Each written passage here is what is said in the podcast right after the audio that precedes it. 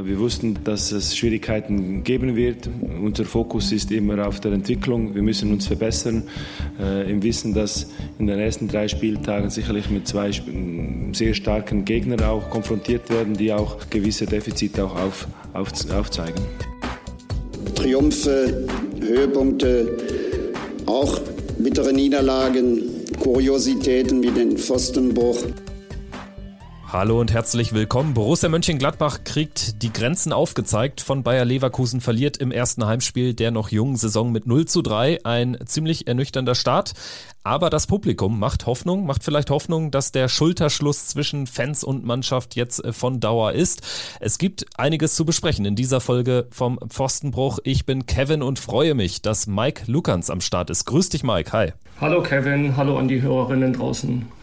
Wir haben schon im Vorgespräch gerätselt, äh, wie lange es her ist, dass du schon mal bei uns im Podcast warst. Wir waren uns nicht mehr ganz sicher, ob es nach einem euphorischen Heimsieg über Borussia Dortmund der Fall war oder nach einem Sieg über RB Leipzig. Auf jeden Fall haben wir damals ein Spitzenteam geschlagen. Davon kann leider diesmal keine Rede sein. Und trotzdem, ja, es gibt sicherlich irgendwas, auf das man auch aufbauen kann. Und wenn es nur das Geschehen auf den Rängen ist. Bevor wir vielleicht in die Detailanalyse reingehen, wie ist denn so deine Gemütslage ja knapp 24 Stunden nach dem 0-3 gegen Leverkusen?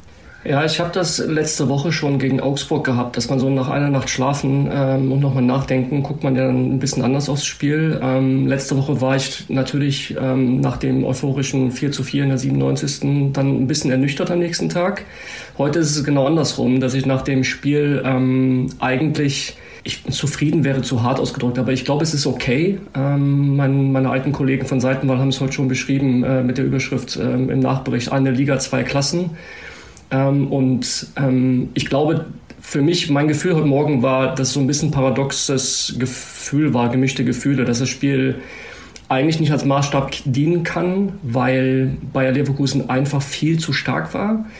Aber gleichzeitig ist es dann doch wieder ein Maßstab, weil ich glaube, dass äh, es zeigt, ähm, dass äh, wir wahrscheinlich sehen, wo Borussia diese Saison nicht hingehört und äh, wo sie vielleicht auch hingehören. Insofern hat das, glaube ich, zur Einordnung auch für diese Saison für mich ähm, einen positiven Nachdruck. Man muss dann einfach neidlos anerkennen, wenn ein Gegner einfach sehr viel stärker war und das war Leverkusen gestern ohne Frage. Ich glaube, da gibt es auch keine zwei Meinungen äh, im Nachgang. Und deswegen ist das okay, dass man sportlich genug ist zu wissen, die waren einfach von Position 1 bis Position 11 einfach auf jeder Position stärker. Und dann ist es auch völlig okay, um ein Fußballspiel zu verlieren. Was ich auch äh, eingangs sagen muss, ähm, jetzt gerade so am Tag nach dieser Niederlage, im Vergleich zur vergangenen Saison zum Beispiel, wo wir dann ja auch häufig wirklich deftige Niederlagen kassiert haben, da hatte man dann mal allen Grund, richtig sauer zu sein. Das war jetzt gar nicht der Fall. Also dieser Gemütszustand hat sich bei mir äh, zu keiner Sekunde eingestellt. Ich äh, finde auch, dass die Szenen auf den Rängen, ich wäre gerne im Stadion gewesen, das hat leider nicht geklappt jetzt aus Berlin raus an diesem Wochenende, aber das so gesehen zu haben, dass da irgendwas am Entstehen ist, das äh, gab mir dann doch ein besseres Gefühl, als man es eigentlich haben sollte nach einer 0-3 Heimklatsche gegen Leverkusen. Ich meine, wir haben in den vergangenen Jahren auch gegen Leverkusen gerade früh in der Saison auch schon mal besser ausgesehen. Vor sechs, sieben Jahren unter Hacking, glaube ich, haben wir mal einen ziemlich souveränen 2-0-Sieg eingefahren. Und es ist ja, man hätte ja eigentlich allen Grund, auch so ein bisschen defetistisch dreinzublicken und zu sagen, ja, man hadert vielleicht ein bisschen damit auch, dass äh, die Wege von Bayer und von Borussia so krass auseinandergegangen sind, aber äh, so dieses Gefühl stellt sich gar nicht so sehr ein. Ne? Völlig richtig. Ähm, ich glaube auch die Fans, das war eine sehr spannende Reaktion gestern, ähm, zeigt für mich zwei Dinge. Zum einen haben Borussias Fans ein sehr feines Gespür dafür, was gerade passiert in der Mannschaft, dass die Mannschaft will, ähm, bis zum Schluss nicht aufgegeben hat. Trotz zu sehen, ich glaube, es war relativ schnell klar nach 30 Minuten, dass wir heute schon sehr viel Glück haben müssen äh, in dem Spiel, äh, um das irgendwie zu kippen. Ähm, die Fans haben ein sehr feines Gespür. Ich glaube, gerade vor dem Hintergrund der Leistungen, in Anführungszeichen, der letzten zwei, drei Jahre, wo du ja, und ich glaube, das war bei mir in den letzten zwei, drei Jahren oft der Grund des Ärgers, gar nicht so sehr die Leistungen oder die Niederlagen, sondern du hattest ja bei der Mannschaft immer das Gefühl, dass sie ja besser kann, wenn sie will. Ähm, und gestern war es halt so, ich glaube, sie konnte nicht besser, ähm, weil sie sich noch finden muss, weil der Gegner zu stark war. Da kommen wir bestimmt gleich noch zu, zu den, zu den Gladbacher Einzelleistungen. Ähm, und ähm, ja, wie letzte Woche ihr schon hier im, im Podcast ähm, thematisiert hat, ist ganz schön, man spürt wieder etwas, wenn man Gladbach guckt. Äh, und ich glaube, das ist eine gute Erkenntnis nach, nach zwei Spieltagen erstmal, dass Ähm, die Mannschaft will, sie zeigt Einsatz. Ähm, sie hat bis zur letzten Minute alles nach vorne geworfen. Ähm, aber ja, man, niemand hatte mal wirklich gehofft, dass das Spiel noch gedreht wird. Aber das ist, glaube ich, das, was ein Fußballfan im, Fan im Kern halt irgendwo doch sehen will. Verlieren kann man, völlig ohne Frage, wenn die Leistung äh, stimmt und der Wille stimmen. Und das äh, hat man jetzt sowohl in Augsburg gespürt als auch gestern gegen Leverkusen. Dann gehen wir doch mal in die Details des gestrigen Spiels. Äh, blicken wie immer zunächst auf die Aufstellung. Wir hatten jetzt einen Wechsel notgedrungen drin. Luca Netz hat es angeschlagen, gar nicht erst in den Kader geschafft. Dafür ist Marvin Friedrich reingerückt, der ja zuletzt in Augsburg 75 Minuten auf der Bank saß. Lukas Ulrich vielleicht noch erwähnenswert, erstmals im Kader, dann auch später noch mit einem äh, Kurzeinsatz, also mit den ersten offiziellen Minuten im Gladbach-Trikot. Die offene Frage war ja bis äh, vor Anpfiff, ob es eine Dreier Dreierkette oder eine Viererkette gibt. Wie blickst du jetzt so im Nachhinein auf die taktische Ausrichtung? Er probiert es zumindest. Ähm, die, die Aufstellung, also ich, ich glaube, der ähm, Sky hatte ja zuerst berichtet, oder der Kicker, dass Scully im linken Mittelfeld auftauchen sollte. Da bin ich zuerst erschrocken, wenn ich ehrlich bin. Ähm, tatsächlich ein Rechtsfuß ähm, im linken Mittelfeld. Auch da wieder, ich tue mich schwer damit, ein abschließendes Urteil über diese Aufstellung jetzt zu nehmen mit Friedrich Itakura Wöber, die ja oft dann halt bei eigenem Ballbesitz in dieser Dreierlinie gespielt haben, ähm, weil die Leverkusener uns einfach zu sehr ausgehebelt haben. Äh, über Friedrich sprechen wir mit Sicherheit gleich noch ein, zwei Mal, wie er da ausgesehen hat in einzelnen Momenten. Ähm, Seoane hatte ja vor der Saison angekündigt, dass er variabel sein möchte, dass seine Mannschaft mindestens zwei Systeme spielen können muss. Ähm, ich hätte es spannend gefunden, vielleicht mal ein bisschen mutiger zu sein und anstatt Scully, der wirklich nur fremd war, als Rechtsfuß, äh, linken Mittelfeld zu spielen, da vielleicht mal einen Hack von Anfang an zu bringen, es einfach mal auszuprobieren oder einen Ulreich. Er hat sich ja immer wieder auf die Viererkette zurückgezogen. Das heißt, die waren schon im Ball und gegen den Ball äh, variabel. Mm, Itakura wie immer solide. Wöber, glaube ich, bringt sehr viel Galligkeit rein. Das finde ich ganz gut. Marvin Friedrich ist halt nach zwei Spielen so ein bisschen ein Problemfall, zumindest was die Leistung betrifft. Ähm, glaube ich, dass er da hin und wieder mal Probleme hatte. Aber ja, wenn du mich fragst wegen der Abwehrkette, ich glaube, dass, dass ähm, beide Varianten ihre Berechtigung haben. Er hat gestern halt diese Variante genommen. Es wäre mal spannend gewesen zu sehen, wer, was Seona gemacht hätte, wenn, wenn Z spielen können. Ja, Luca Netz, ob er dann wieder auf die Viererkette gegangen wäre, ob das eine notgedrungene Umstellung war. Schauen wir mal auf den äh, Spielverlauf äh, ganz konkret. Man hat ja von Anfang an gemerkt, äh, wer hier das Plus an Qualität einfach in dieses Spiel reinbringt. Das war ganz klar Bayer Leverkusen, die ja wirklich eine unfassbar gut zusammengestellte Mannschaft haben. Also da passt wirklich jedes Rädchen ins andere und man merkt gar nicht, dass da ja auch eine nennenswerte Zahl an Neuzugängen auf dem Platz ist. Aber gerade so ein Chaka und ein Jonas Hofmann, über den wir sicherlich auch gleich nochmal sprechen werden und den Empfang, den er bekommen hat und vielleicht auch das, was er bei Sky im Anschluss noch gesagt hat. Das sind natürlich fertige Spieler und äh, das macht auch so ein bisschen das neue Bayer Leverkusen aus. Und Victor Boniface, das ist so ein typischer Bayer Leverkusen-Transfer. Noch wahrscheinlich relativ günstig bekommen aus Belgien, aber man weiß jetzt schon, der wird maximal zwei Jahre in Leverkusen spielen und dann wird er wirklich auf den europäischen Spitzenmarkt geworfen. Und man hat von Anfang an wirklich gemerkt, wie da äh, eins zum anderen passt und äh, wie es bei uns eben noch nicht zusammen funktioniert und wie vor allen Dingen auch von Anfang an klar war, es ist eigentlich nur eine Frage der Zeit, bis Bayer hier treffen würde. Ähm, ich habe echt gestern, das glaube ich, glaube ich, über Bayer Leverkusen noch nie gesagt, ähm, mir zwischendurch gedacht, was für eine Mannschaft. Ich bin nicht so weit, äh, dass ich sagen würde, es hat Spaß gemacht, denen zuzugucken. Aber die Art und Weise, wie sie spielen, äh, ich habe das auch gestern bei, bei Twitter, bei X, sorry, äh, mal geschrieben, dass ich mich selten an eine Mannschaft erinnern kann, die so dominant im Borussia Park aufgetreten ist. Weil selbst in den letzten Jahren haben ja die Herren der letzten Jahre äh, gegen die guten Mannschaften ja meistens eine sehr gute Leistung gezeigt äh, oder waren halt lustlos chancenlos, aber dass man wirklich einfach chancenlos war ähm, und Bayer Leverkusen zu jeder Sekunde des Spiels Kontrolle hatte über das Tempo, über die Aggressivität. Ähm, sie haben einen Gang zurückgeschaltet, sie haben einen Gang vorgeschaltet und ich glaube vor dem 1-0 28 Ballkontakte ohne Unterbrechung von Borussia, bis dann halt der finale Pass kam. Diese Reife in dieser Mannschaft und wie du gesagt hast, ähm, Granit Xhaka, was für ein Spieler, was für eine Aura dieser Mann inzwischen noch mehr hat, als er jemals schon hatte. Das ist unglaublich. Zu jeder Zeit die Kontrolle in diesem Spiel und Eine Sache ist mir noch aufgefallen, unabhängig davon, dass einzelne Spieler natürlich, du hast einen Palacios dabei, du hast einen Grimaldo dabei, die natürlich auch noch internationale Klasse ohnehin schon mitbringen. Aber es ist ja nicht nur die individuelle Klasse im Sinne von schnellerer Spieler, bessere Technik, bessere Übersicht, auch das Stellungsspiel dieser Mannschaft passte halt auch wahnsinnig wichtig. Das heißt, du hast immer das Gefühl, dass Leverkusen jederzeit Herr der Spielsituation war. Sie haben gepresst, da haben sie sich zurückgezogen, da haben sie den Ball laufen lassen. Wenn sie gemerkt haben, Borussia steht gut, haben sie hintenrum gespielt. Also das war so ein überlegener, erwachsener Fußball von Bayer Leverkusen, ähm, dass, dass und Seon hat es ja nachher in der Pressekonferenz gesagt, Gladbach hat zu keiner Sekunde Zugriff bekommen auf diese Mannschaft, ist nur hinterhergerannt ähm, und gar nicht so in diesem Hurra-Stil. Ich erinnere mich an das Spiel in Dortmund letztes Jahr, du erinnerst dich, dieses peinliche 1 zu 6 ähm, ähm, als Dortmund ja wirklich uns in den ersten 20 Minuten so überrannt hat, so nur nach vorne, nur nach vorne, hatte Leverkusen gar nicht nötig. Das war eine unfassbar erwachsene, abgezocktere Leistung und in den richtigen Momenten die Nadelstiche gesetzt. Also aus fußballerischer Sicht sehr, sehr, sehr beeindruckend, was Bayern da spielt. Und es ist der zweite Spieltag, man muss aufpassen, aber wenn sie das kompensieren können, dann werden sie, ob sie wollen oder nicht, ein sehr ernstes Wort mitsprechen um die Meisterschaft. Und trotzdem hatte, wie ich fand, die erste Halbzeit insofern faden Beigeschmack aus unserer Sicht, als dass wir einmal dieses 0-2 natürlich zu dem denkbar unmöglichsten Zeitpunkt kassieren, in der 45. plus 6.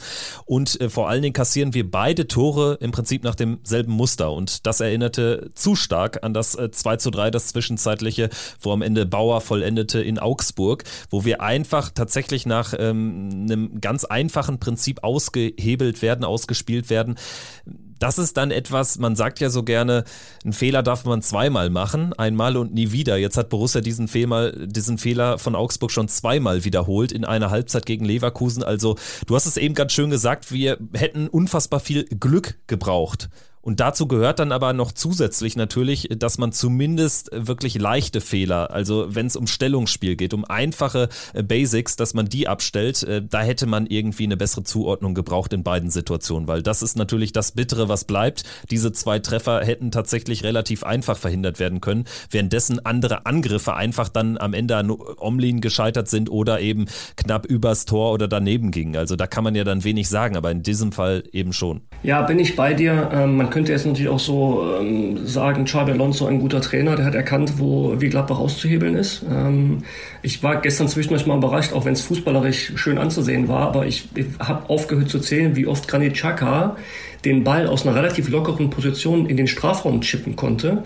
Äh, also spätestens nach 15, 20 Minuten hätte man irgendwie auch mal eingreifen können und sagen können, ich gehe sofort auf ihn drauf, dass er gar nicht mehr diesen Raum bekommt. Er wird sich lösen können, dafür ist er zu erfahren, aber dass er ständig diesen Raum bekommt, zu gucken, äh, wo er den Ball reinchippen muss, das war schon bemerkenswert. Also, also gefühlt waren es zehn, zwölf Mal, als er das probiert hat. Und irgendwann ist dann halt mal jemand durch. Und er hat natürlich in, in, in Wirtz und Hofmann dann halt auch die Spieler, die diese Räume nutzen. Auch das hat Seoane nach dem Spiel ja gesagt, ne? diese zwischen den Linien sich bewegen. Aber ja, das ist schon auffällig, wie... Ähm, ähm, wie dieses 0 zu 1 fällt. Bemerkenswert aber auch da wieder, dass in allen drei Momenten von Passgeber bis auf die Kopfballvorlage, ich glaube Grimaldo war es, bis zur Verwertung von Boniface, Gladbach ja immer diesen halben Schritt zu spät war. Das war immer so ein Stück mehr Galligkeit, ein bisschen mehr Wachheit im Spiel von Leverkusen. Ähm, das ist sind sehr unglückliche Tore. Und zu dem 0 zu 2 gebe ich dir völlig recht, weil man hatte ja in diesen 10 Minuten vor dem 0 zu 2 so ein bisschen das Gefühl, dass Gladbach das Spiel so ein bisschen in die Leverkusener Hälfte verlagern konnte. Ähm, und da Stichwort Glück, ne, wenn du dann gleichzeitig mal, und das kann ja im, im Fußball, ich weiß, Fußball ist kein Spiel von Konjunktiven, aber man denkt natürlich als Fan immer wieder, naja, vielleicht fällt auch bei uns mal so eine Ecke rein und es steht dann 1-1 und dann gehst du in die Halbzeitpause und dann kann so ein Spiel natürlich auch eine andere Dynamik kriegen. Eine Sache, die wir natürlich nicht vergessen dürfen, auch wenn es ein Abseitstor war, das Granit Xhaka mit diesem unfassbaren Volley zwischendurch auch schon fast auf 2-0 gestellt hätte, wo dann durch eine Schulterbreit vorher Abseits war. Ähm, und ich glaube, dass das war so im Gefühl im Nachhinein, ähm, ähm, dass man sagt, okay, das geht schon in Ordnung, der Zeitpunkt war bitter, ohne Frage. Wir hatten diese eine Szene über einen Konter, da äh, kam dann Schwanscherer leider nur unzureichend an den Ball. Äh, das wäre natürlich dann genau dieser Moment gewesen. Ich hatte gerade in der ersten Halbzeit das Gefühl, es hatte so Pokal-Vibes, wo die unterlegene Mannschaft einfach darauf hofft, diesen einen Angriff zu ziehen, der natürlich dann so ein Match wirklich verändern kann.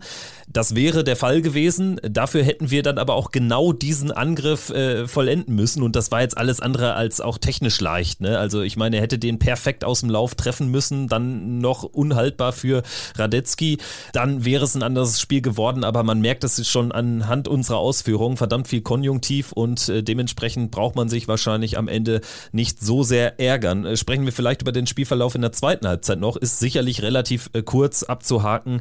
Das Spiel war schnell entschieden durch das 0 zu 3. Ähm, da geht es einfach viel zu einfach durchs Mittelfeld. Das darf so nicht sein. Egal wie unterlegen man ist und wie schlecht man ins äh, Spiel gefunden hat, egal wie gut Bayer Leverkusen ist, Flo Neuhaus darf da niemals äh, diesen Weg durch die Mitte so öffnen und vor allen Dingen so leicht öffnen. Ja, und vor allem über Flo Neuhaus würde ich vielleicht gerne nochmal zwei, drei Sätze gleich mit dir austauschen, da geht es ja auch so darum, wo passt er hin am besten in diesem Moment mit so einer mit einer, mit einer Lässigkeit er sich da ausspielen lässt, wie in so einem Trainingsspiel, weil er das Bein nur kurz stehen lässt. Ähm, und als Florian Würz diesen Ball durchs Mittelfeld treibt, schon so fünf, sechs Sekunden vorher, merkt man das schon durch die Laufwege auch von Boniface. Es kann nur diesen einen Weg geben, den er gleich spielt, dass er kreuzt und den Ball, und genau das passiert dann halt auch. Und dann ist er natürlich auch den Schritt schneller und den Schritt wacher und den Schritt galliger äh, gegenüber Friedrich. Aber das war so ein Tor, wo ich fünf Sekunden vorher schon wusste, dass jetzt das Tor fällt. Ähm, aber diese Lücken im, im defensiven Mittelfeld waren auch in Augsburg teilweise schon zu sehen. Das habt ihr letzte Woche auch thematisiert, kann ich mich erinnern. Ähm, und jetzt auch wieder. Und das ist halt so ein Ding, wo ich äh, eine der, der Stellschrauben, die wir drehen müssen. Ähm, aber ja, das 0-3 war so, auch da wieder das Gefühl, Leverkusen hat sich gedacht, komm, weißt du was, bevor hier nochmal so ein bisschen unnötig Spannung aufkommt, hängen wir mal ein drittes nach, dann ist hier Ruhe im Karton. Äh, und das war das Frustrierendste fast so gestern, dass Leverkusen das fast beliebig einstreuen konnte. Und danach haben sie ja spürbar zwei Gänge zurückgeschaltet und haben verwaltet gestaltet. Was übrigens auch eine Klassemannschaft kann, dass sie verstanden hat, der Gegner ist jetzt erledigt und jetzt lassen wir es auslaufen und, und es passiert nichts mehr. Danach, das hatte ja dann Gerardo Suane auch bei Sky gesagt und auch auf der Pressekonferenz, danach hatte man dann eben mehr Zugriff auf äh, das Spiel, aber ähm, eben zu einem Zeitpunkt, wo es dann auch egal war. Und das ist genau das, was du sagst. Ne? Also Leverkusen hatte auch zu diesem Zeitpunkt die Kontrolle. Sie haben nur dann einfach einen Gang zurückgeschaltet und letztendlich, was dann da ab der 60. Minute noch passiert ist, ist mehr oder weniger, ich würde es fast unter Makulatur fassen. Man könnte allerdings auch sagen, es gab da noch diesen gut 30-minütigen Auftritt von Rocco Reitz und man könnte jetzt wohlwollend sagen, das hat dem Spiel gut getan, unserem Spiel, weil du gerade Flo Neuhaus ansprichst. Wir müssen sicherlich diese Personalie nochmal deutlicher besprechen, weil, also wenn man jetzt einen herausheben möchte, negativ, dann muss man leider Flo Neuhaus nehmen. Soweit würde ich gehen. Ähm, bin ich absolut bei dir. Ich bin bei ihm seit Jahren so ein bisschen hintergerissen, weil ich, ne, bei mir ist das Glas üblicherweise halb voll statt halb leer und man, man, es hat ja seinen Grund, dass der, dieser Mann auch schon im Dunstkreis der Nationalmannschaft war und immer wieder gehandelt wird. Aber es ist ja so langsam so im Alter, wo ich mir denke, er muss jetzt auch mal den nächsten Schritt gehen und ähm, gestern, also wenn man so mal ganz neutral auf seine Leistung guckt, auch der letzten Jahre, er war jetzt durch, durch Verletzungen ein paar Mal gebeutelt, aber ich tue mich wahnsinnig schwer, ihn ihn zuzuordnen. Für einen Sechser ist er mir zu langsam und zu schwach im Zweikampf. Ähm, ich habe gestern auch, glaube ich, bei Twitter gelesen, ähm, hat jemand richtig konstatiert, dass Neuhaus immer schon Probleme hatte, wenn ihm Gegner auf den Füßen standen, also gepresst haben, weil er dafür einfach nicht wach genug im Kopf ist und, und so bissig im Zweikampf ist. Ähm, ihm fehlt das Grundtempo äh, im Mittelfeld, was ein Kone teilweise hat. Ähm, wo Neuhaus stark ist an die Szenen, an die ich mich erinnern kann in den letzten Jahren, war, wenn Gladbach in Führung liegend, wir haben, die Räume waren da, er konnte mit großen Schritten durchs Mittelfeld laufen, die Technik hat er dann im, im Vorwärtsgang. Aber das ist mir dann für das, was er auch glaubt zu sein, auch zu wenig, wenn ich ehrlich bin, dass er so ein bisschen den Mittelfeldstrategen geben möchte, ähm, der dann 30 Meter durchs Mittelfeld sprintet und mal einen Pass spielt ähm, da fehlt ihm dieses Komplette, was ein Kone hat, ähm, was andere auf seiner Position halt haben. Für einen Zehner ist er mir nicht torgefällig genug, für einen Sechser ist er mir zu schwach. Also das ist wirklich ein Problem und ich habe so ein bisschen das Gefühl und auch die Angst durch die Vertragsverlängerung und auch diese symbolträchtige Nummer 10, dass natürlich auch der Trainer und der Verein so ein bisschen das jetzt erzwingen wollen, dass er funktioniert und ähm, wir waren noch in der Seitenredaktion uns relativ einig darüber, dass wir auch den Trainer ähm, danach beurteilen werden, ob er dann auch irgendwann mal sagt, im, im Sinne des Leistungsgedanken, dass auch Florian Neuhaus immer wieder Gedankenpause kriegt und jetzt nicht eine Carte Blanche ausgestellt bekommt, nur weil er jetzt vertragsverlängert hat, die 10 trägt und jetzt erstmal gesetzt ist. Äh, weil mit der Leistung äh, und die Spiele jetzt gegen Bayern oder auch in Darmstadt dann oder gegen Bochum, das sind ja die Spiele, die ihm eigentlich wehtun. Ähm, also von dem, dass er das Mittelfeld trägt, so wie Lars Stündel das getan hat, ist er noch weit, weit entfernt. Es äh, fängt aber auch schon damit an, dass man äh, die Position für ihn noch gar nicht so richtig wieder geschaffen hat. Also er hatte ja schon mal diesen Peak-Moment. Ich meine, damals gab es die Gerüchte um Bayern München, um FC Liverpool. Ich meine, er war bei Transfermarkt, sollte man auch nicht alles überbewerten, aber er war, glaube ich, bei, bei 40 Millionen taxiert dort. Jetzt liegt er irgendwo bei 12 und im Prinzip hat man jetzt auch nach dieser Leistung das Gefühl, ja, wer weiß, ob er überhaupt so viele Alternativen zu einer Vertragsverlängerung hatte. Natürlich, jetzt sollte man das auch nicht alles schlecht bringen, jetzt kann man auch sagen, er hätte ja gut und gerne auch erstmal dieses äh, Jahr weiterspielen können. Er wäre auch ohne Vertragsverlängerung jetzt wahrscheinlich äh, zumindest im Kader gestanden und gerade wahrscheinlich jetzt zu Saisonbeginn, wo es da durch die Kone und Kramer Ausfälle auch so dünn ist, wäre er dann auch äh, trotzdem Mann für die Startelf gewesen, ohne symbolträchtige Verlängerung und 10. Jetzt hat man sich natürlich dadurch einen schönen emotionalen Moment auch in einer schwierigen Phase kreiert da im Trainingslager, ne? auch für die Fans nach außen hin, hat ein paar schicke Fotos geschossen, jetzt hat er schön die 10 10 und er bekennt sich zu diesem Borussia-Weg, aber es ist schon ein fast beispielloser Absturz von Florian Neuhaus jetzt in den vergangenen Jahren da zu sehen gewesen. Ich meine, wenn er jetzt den Vertrag wirklich auslaufen lässt, den verlängerten, dann reden wir da ja auch über einen Spieler, der dann wahrscheinlich schon über 30 ist. Ne? Also er ist ja jetzt äh, kein junges Juwel mehr, wie jetzt äh, bei Manu Kone äh, das vielleicht immer noch der Fall ist. Und er muss schleunigst wieder in die Spur kommen. Und ich mache mir da langsam aber sicher auch Sorgen, dass äh, dieser Moment gar nicht mehr eintritt. Ja, genau. Und vor allen Dingen damals, ich kann mich an die Zeit erinnern, als er dann als das Juwel galt. Ne, und ich glaube, in seinem aktuellen Marktwert äh, oder auch in den Spekulationen, die jetzt in diesem Sommer gestreut worden sind, vielleicht war es auch durch sein Management, das macht man ja ganz gerne, ne, um den Druck ein bisschen zu erhöhen auf den Verein, dass man so ein bisschen Gerüchte lanciert, wer angeblich alles an ihm dran sei. In so einem Marktwert ist ja auch immer wie so so ein Aktienkurs sehr viel Fantasie drin. Ne? So eine, eine Hoffnung darauf, dass er das Talent, das er ja unbestritten hat, äh, zur Entfaltung bringt. Aber es gibt dann auch immer so Kipppunkte in der Karriere eines Spielers. Ähm, wenn du dann irgendwie 24, 25, 26 wirst und so immer noch so dieses unerfüllte Talent bist, dann fragt man sich irgendwann, vielleicht war es dann doch nur ein Talent ich kann mich erinnern, damals in der Zeit, dass, wenn ich mich recht erinnere, war es ja auch noch die, die gute Zeit unter Marco Rose, wo natürlich auch noch ein, ein Zakaria in Hochform hinter ihm abgeräumt hat äh, und ein Lars Stindl noch ein paar Jährchen jünger war und, und ein Embolo dabei war. Also da war auch noch mehr Qualität in der Mannschaft. Und ich glaube, das ist für mich der springende Punkt in dieser Mannschaft. Ist Florian Neuhaus jemand, der jetzt eine ja deutlich verjüngte Mannschaft, eine Mannschaft, die sich finden muss, kann er diese Mannschaft treiben? Kann er, macht er diese Mannschaft besser? Oder ist er wie einige andere jemand, der in sehr guten Mannschaften funktioniert, wo er, das war bei Patrick Herrmann lange der Fall, ne, die ersten Jahre, wenn es gut läuft, dann, dann bringt er nochmal so diese 5% extra. Aber ist er derjenige wie ein Lars Stendel damals, ja, der aus einer mittelmäßigen Mannschaft durch eine gute Leistung aus einem 1-1 ein 2-1 macht? Und das sehe ich halt gerade nicht. Ähm, und dann das Risiko zu gehen, dass er gesetzt ist, weil er die 10 hat und Vertragsverlängerungen, die mit Sicherheit auch für, für Wirkus auch eine Symbolik hatte, logischerweise. Nach den Abgängen war das natürlich eine gute Botschaft. Und sind wir mal ehrlich, im, im, im Trainingslager, da waren wir doch alle super euphorisch. Die Neuzugänge bestimmten positiv, der neue Trainer, Neuhaus verlängert. Wir hatten irgendwie Bock auf diese Saison, diese Altlasten waren weg. Und dann kommt auch noch die Meldung, dass Florian Neuhaus sich bekennt und die 10 bekommt. Das hat natürlich insgesamt zur Story gepasst. Aber Jetzt nach zwei Spieltagen so ein bisschen Ernüchterung. Gut, jetzt muss man fair sein. Er hat jetzt in Augsburg äh, einen Teil gespielt, jetzt von Anfang an. Der Gegner war sehr stark und hatte in Granit Xhaka natürlich einen undankbaren Gegenspieler äh, im Mittelfeld gegen sich oft. Ähm, ich würde ihm schon noch ein paar Spiele geben, tatsächlich, aber er steht unter Beobachtung. Lassen wir uns mal so formulieren. Er muss auch noch ein paar Spiele bekommen, wahrscheinlich notgedrungen, weil es einfach die äh, Personalproblematik äh, schon äh, nötig macht. Äh, wir haben Chris Kramer und Manu Kone, die sicherlich erst ein Faktor sein werden, dann frühestens für Darmstadt. Dann allerdings ja auch noch aus einem Trainingsrückstand in der blödestmöglichen Zeit kommen, nämlich der Vorbereitung. Und trotzdem, wenn wir jetzt mal das Szenario aufmachen, alle sind fit in unserem zentralen Mittelfeld. Julian Weigel ist ein klassischer Achter. Florian Neuhaus für mich ist auch ein klassischer Achter. Manu Kone ist auch ein Achter. Jetzt kann man bei Chris Kramer sagen, der ist irgendwie so alles. Er wurde unter Farke auch teils auf der 10 eingesetzt, mehr oder weniger erfolgreich.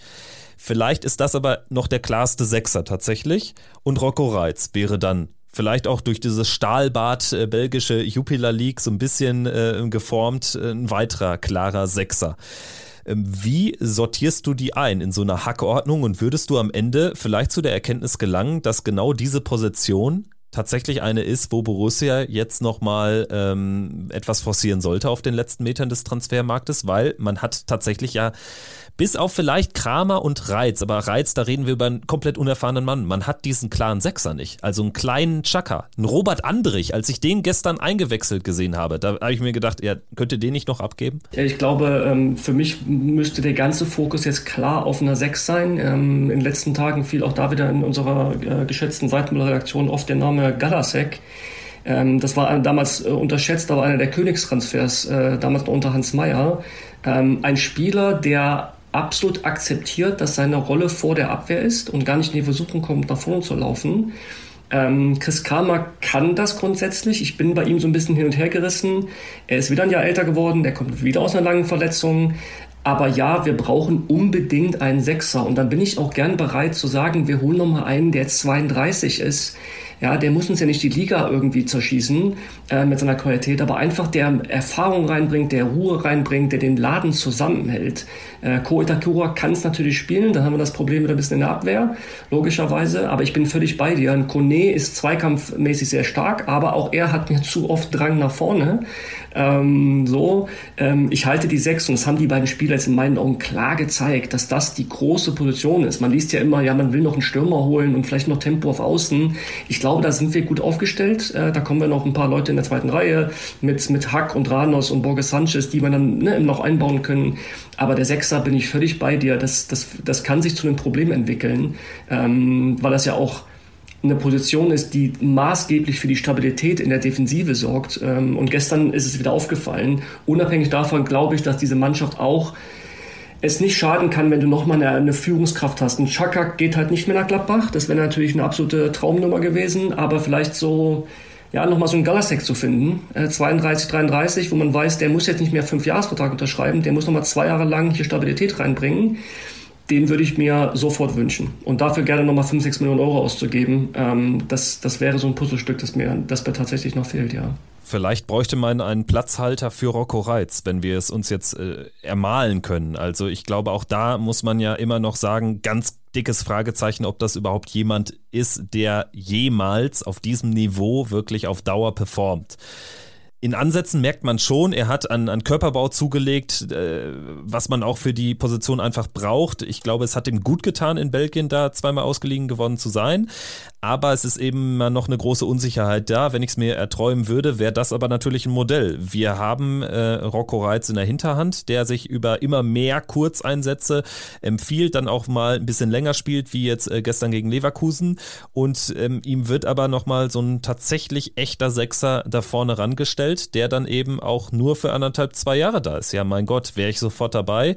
Und trotzdem vielleicht ein Einwand, wo wir jetzt schon bei dieser Transferthematik sind. Also ich sehe das äh, Cevanchara Backup für fast genauso wichtig an. Also das muss ich schon sagen, weil wenn da was passiert oder wenn er mal nicht so im Spiel ist, wie zum Beispiel gestern, wenn man einfach am Ende über so richtig Lucky Punch-mäßige ähm, Spielweise noch ein Tor braucht und einfach nochmal einen zweiten reinwirft, also Ranos ist zu sehr ein anderer Spieler, als dass er da irgendwie eine Option darstellt, oder? Oder wie siehst du es? Ist das dann so die zweitwichtigste äh, Baustelle für dich? Ja, grundsätzlich bin ich natürlich inhaltlich bei dir. Äh, ich habe Ranos halt noch nicht auf Bundesliga-Niveau gesehen. Äh, ganz, ganz generell gilt ja, ich habe ich hab die so in einem Blog ähm, genannt, Hack, Ranos, Borges, Sanchez, Reiz. Ich weiß unterschiedliche Niveau, aber so ein bisschen spannend zu sehen, wie, wie Seoane ja auch einwechselt. Das zeigt ja so ein bisschen immer, wen er am nächsten dran sieht. Da kommt, kommt halt Robin Hack immer mit als einer der ersten rein, äh, positionsgetreu. Es ist halt mal spannend zu sehen, wenn so ein Rocco Reiz mal 90 Minuten ran darf. Das Problem in diesen Einwechslungen zwischen der 60. und 75. ist immer so ein bisschen, dass die Spiele ja dann schon irgendeine Schlagseite bekommen haben, sage ich mal so. Das heißt, das, das, ist nicht mehr so, wo man sagt, okay, jetzt starten wir bei Null und jetzt zeigen wir mal, wie er so ein Spiel auch annimmt, sondern entweder wir müssen Rückstand daherlaufen oder wir müssen eine Führung verwalten. Das ist immer so ein andere, das Spiel hat eine andere Gewichtung bekommen, wenn die Jungs dann reinkommen. Ich bin bei dir, dass er ähm, was Unbekümmertes reinbringt. Er, er, er spielt mutig, ähm, er scheut sich auch nicht für Zweikämpfe. Ähm, in, in, in, Augsburg waren diese Einwechslungen in den letzten 15 Minuten haben für Unruhe gesorgt und für Chaos gesorgt, wie Seoane das genannt hat, fand ich ganz hübsch. Ähm, zum Stürmer, ähm, ja, Chuanchara für mich gestern ein Satz dazu. Da habe ich gemerkt, dass er in einigen Momenten das Tempo der Bundesliga noch ein bisschen verstehen muss, tatsächlich. Ähm, ich, mir ist das ein, zwei Mal aufgefallen, selbst in der zweiten Halbzeit, dass er zu lange braucht von diesem ganzen Ablauf her in Position laufen, Ball annehmen, Ball verarbeiten, Kopf hoch weiterpassen. Das braucht zu lange. Er glaubt oft, dass er noch viel zu sehr Zeit hat und dann ist der Ball schon längst wieder weg, weil er noch nicht versteht, dass die Verteidiger innerhalb von Bruchteilen von Sekunden hinter ihm stehen. Das wird aber werden, was ich an ihm mag, er bringt eine gewisse Galligkeit ran. Ähm, ich erinnere mich an diese Rudelbildung in Halbzeit 2, da war er, glaube ich, der Erste, der mit, mit im Rudel stand. Ähm, das ist schon mal ganz positiv. Ich würde, glaube ich, Ranos gerne mal sehen. Ich gebe zu, dass ich mich in sein Tor in der, im, im Saisonvorbereitungsspiel gegen Montpellier so ein bisschen verliebt habe, ähm, wo ich gedacht habe, dazu gehören auch so ein paar Cojones, einfach mal dieses Ding aus 25 Metern in den Giebel zu schweißen, dass er sich das einfach zutraut. Ähm, aber ja, grundsätzlich glaube ich, ein Stürmer tut gut. Aber ich glaube halt, Blick auf den Transfermarkt, wir haben jetzt den, wir haben jetzt Ende August, äh, es bleiben noch wenige Tage.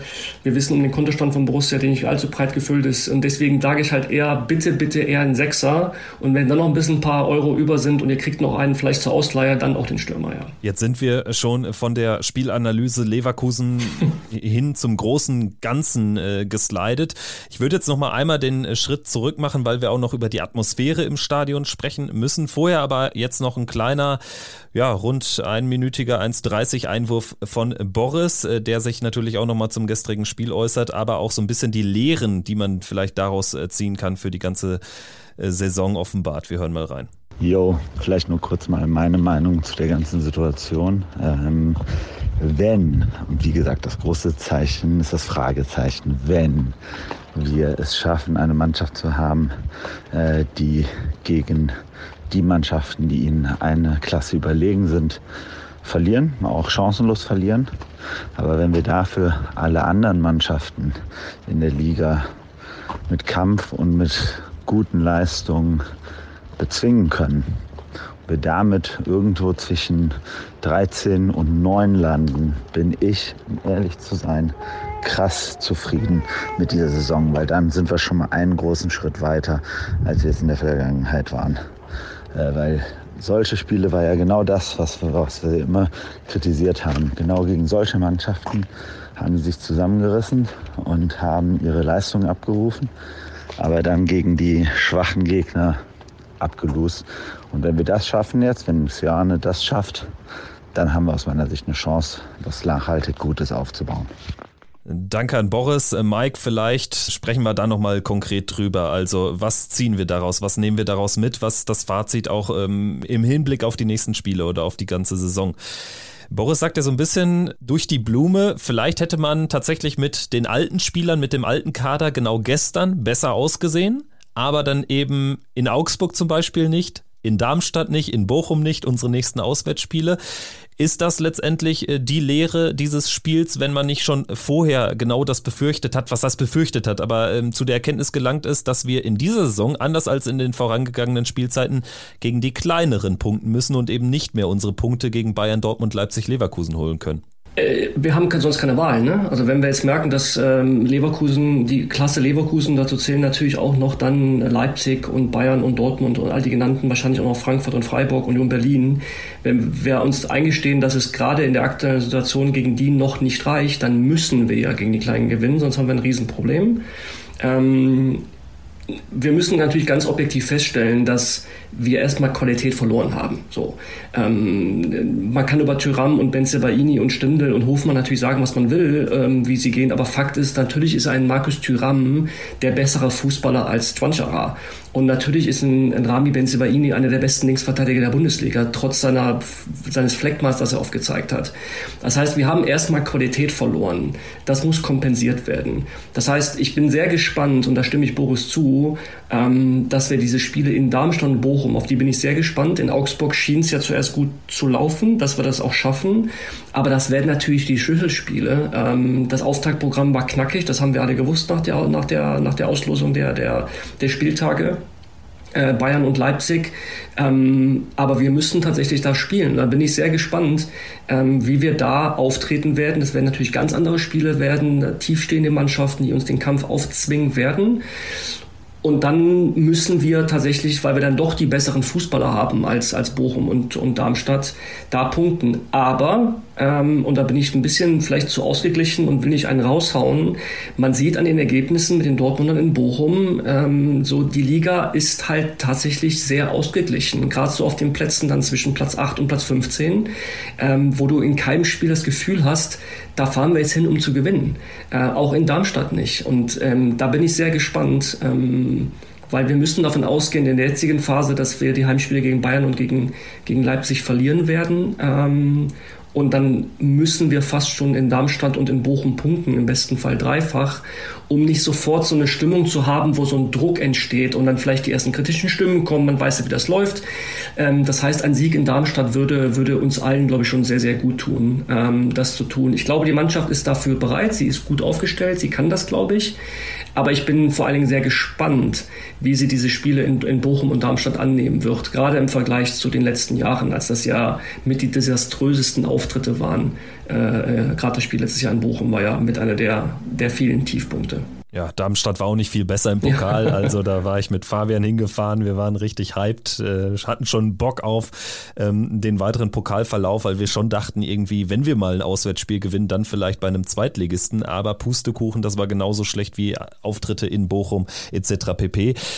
Tatsächlich birgt genau diese Situation aber natürlich auch die Gefahr, dass wenn wir eben nicht diese Punkte holen in Darmstadt, in Bochum, vorausgesetzt wir holen in diesen ja fast schon zu Bonusspiel deklarierten Partien gegen Bayern und Leipzig nichts, ähm, wenn wir da eben jetzt nicht mindestens vier Punkte holen, ich meine, dann stehst du mit sehr, sehr großer Wahrscheinlichkeit äh, Mitte, Ende September auf äh, Platz 16 abwärts dann kann natürlich schnell auch ein negativer Strudel reinkommen, wo ich dann vielleicht bei dem Take bin, ja, man darf auch so ein Anfangsprogramm nicht unterschätzen. Also zum Beispiel der SC Freiburg ist für mich eine Mannschaft, die seit Jahren einfach echt ein machbares Auftaktprogramm haben. Dann stehst du von Anfang an da oben, obwohl du jetzt gar nicht so viel besser performt hast oder auch Wolfsburg, die jetzt über Effizienz irgendwie Heidenheim und Köln schlagen ich sag mal so, die hätten wir vielleicht auch schlagen können. Ne? Das äh, soll jetzt nicht so haderig klingen, aber trotzdem, diese Gefahr, die muss man sich, glaube ich, ähm, ganz dick äh, tatsächlich ähm, auf den Schädel schreiben. Also das ist äh, tatsächlich natürlich schon ein Szenario, was jetzt nicht komplett ausgeschlossen ist. Also da wird es wahrscheinlich darauf ankommen, dass man in dieser Phase im Herbst, wo jetzt absehbar ist, wir werden nicht sonderlich weit oben stehen, nicht sonderlich gut im Flow sein, weil eben diese Mega-Heimspiele dazwischendurch immer reindrücken, dass wir da den Kopf bei uns bewahren und tatsächlich ruhig bleiben. Das, was ja schon mantraartig im, im Sommer gepredigt wurde. Man weiß ja, dass viele Facetten in so eine Entwicklung reinkommen. Ne? Das ist ja nie so linear, wie man, das, wie man das haben möchte. Im Sinne von, jetzt gewinnen wir zweimal, dann passiert das, dann verlieren wir zweimal, dann passiert das. Ähm, es sind ja diese ganzen Faktoren, die mit einfließen. Zum Beispiel Stichwort junge Mannschaft, unangespielte Mannschaft. Viele Jungs, nicht nur Chwanchara, Honorar, Ngumu, die sich noch ein bisschen an die Liga akklimatisieren müssen. Auch für die eben genannten aus der zweiten Reihe, die so jetzt Bund Bundesliga-Luft schnuppern. schnuppern. Wenn, wenn wir jetzt gegen Bayern und Leipzig, und ich weiß, es kommt wieder der Klassiker, die Bayern schlagen wir sowieso, aber wir sind mal realistisch, das ist jetzt nicht äh, eingepreist, dass man gegen Bayern drei Punkte holt, auch wenn es in den letzten Jahren funktioniert hat. Aber es kann schon sein, dass du noch zweimal eine Watschen kriegst und dann macht das was mit Spielern, mit den jungen Spielern. Ne? Dann fangen die Selbstzweifel an und dann denkt sich vielleicht ein Schwanscherer, war der Sprung gleich doch zu groß für uns und Johanne kriegt die ersten kritischen Fragen. Da kann so eine Dynamik natürlich entstehen, ähm, die uns nicht gut zu Gesicht steht, weil diese Mannschaft braucht so ein bisschen auch diese, diese, ähm, diese Leichtigkeit des Seins die ersten Wochen, so ein bisschen den, den Welpenschutz. Ne? Die Fans geben das auch noch momentan. Ähm, ich glaube nicht, dass auch gegen eine, gegen eine Klatsche gegen Bayern das Publikum los anders reagieren würde, wenn die Leistung so stimmt. Aber man darf das eben auch nicht unterschätzen ähm, mit dem Auftaktprogramm, gerade vor dem Hintergrund dieser neuen Mannschaft, des Umbruchs. Äh, der einzige positive Fall, den ich mir jetzt vorstellen könnte, ist, dann haben wir sie hinter uns ja, und, und können uns äh, auf die nächsten Aufgaben konzentrieren. Ähm, ähm, aber tatsächlich bin ich bei dir. Ich habe so ein bisschen nur die Befürchtung, dass das mental oder auch psychisch auch bei den Jungs irgendwie zu sehr durchschlägt, wenn sie jetzt drei, vier Mal irgendwie eine Watschen kriegen nach der guten Vorbereitung und dass dann die Köpfe anfangen zu rattern. Gumo haben uns ja gefreut in der Vorbereitung, ne? wie befreit wirkte er und ganz locker und so, aber auch er, wenn er jetzt wieder zwei Spiele hat, so wie gestern, wo er halt gegen die Tapsobas dieser Welt einfach abprallt und keinen Stich sieht ähm, und das wird nächste Woche gegen Hernandez und Co. auch nicht viel anders aussehen und gegen Delicht. Dann bin ich gespannt. Deswegen Darmstadt, Bochum, also bei Seitenwahl sagen wir immer nach Spieltag 10 machen wir mal einen Zwischenschritt. Ähm, dann sehen wir mal, wo wir stehen. Wahrscheinlich müssen wir natürlich äh, dann jetzt äh, schauen, dass wir äh, Darmstadt und Bochum, dass wir da vor allen Dingen ein Spiel gewinnen, dass wir jetzt wirklich nicht zu lange auch sieglos durch die Saison schreiten, weil ansonsten wird es ja von Woche zu Woche auch medial schwieriger, selbst im, im medialen Eldorado Mönchengladbach im Vergleich zu anderen äh, Standorten der Bundesliga. Aber vielleicht können wir auch was Positives noch aus dem gestrigen Abend ziehen, was uns auch in dieser Phase helfen kann. Und äh, da möchte ich ähm, über das Zeichen der Fans sprechen. Also es war ja ein deutliches, ein lautes Zeichen initiiert, äh, wie immer vom harten Kern hinter dem Tor. Ähm, es sind aber ja tatsächlich äh, große Teile der Nordkurve und nicht nur der Nordkurve länger als sonst im Stadion geblieben und vor allen Dingen länger, als man das nach einer 0 zu 3 Heimklatsche gegen Leverkusen und nichts anderes war es, hätte befürchten äh, können. Ähm, wie hast du es so von außen wahrgenommen? Ich habe jetzt auch viel ähm, in Twitter oder X gelesen und es war ja unisono tatsächlich von einer großartigen Atmosphäre die Rede, auch gerade nach dem Spiel.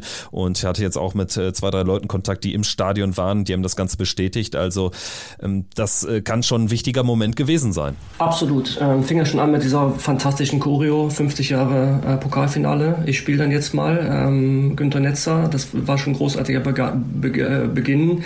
Ich hatte kurz noch den Moment, als Jonas Hofmann so ein bisschen heimlich, kleinlich verabschiedet wurde. Das haben sie ja dann auch äh, während des Aufwärms irgendwie gemacht, dass es so ein bisschen untergeht als wenn die Zuschauer da gespürt haben, und du hast es ja in den letzten Wochen auch mehrmals betont, bei Jonas Hoffmann hat man irgendwie nichts gespürt, dass er gegangen ist und war so, ja, dann soll er halt gehen. Ähm, als wenn das irgendwie so eine Symbolik hatte.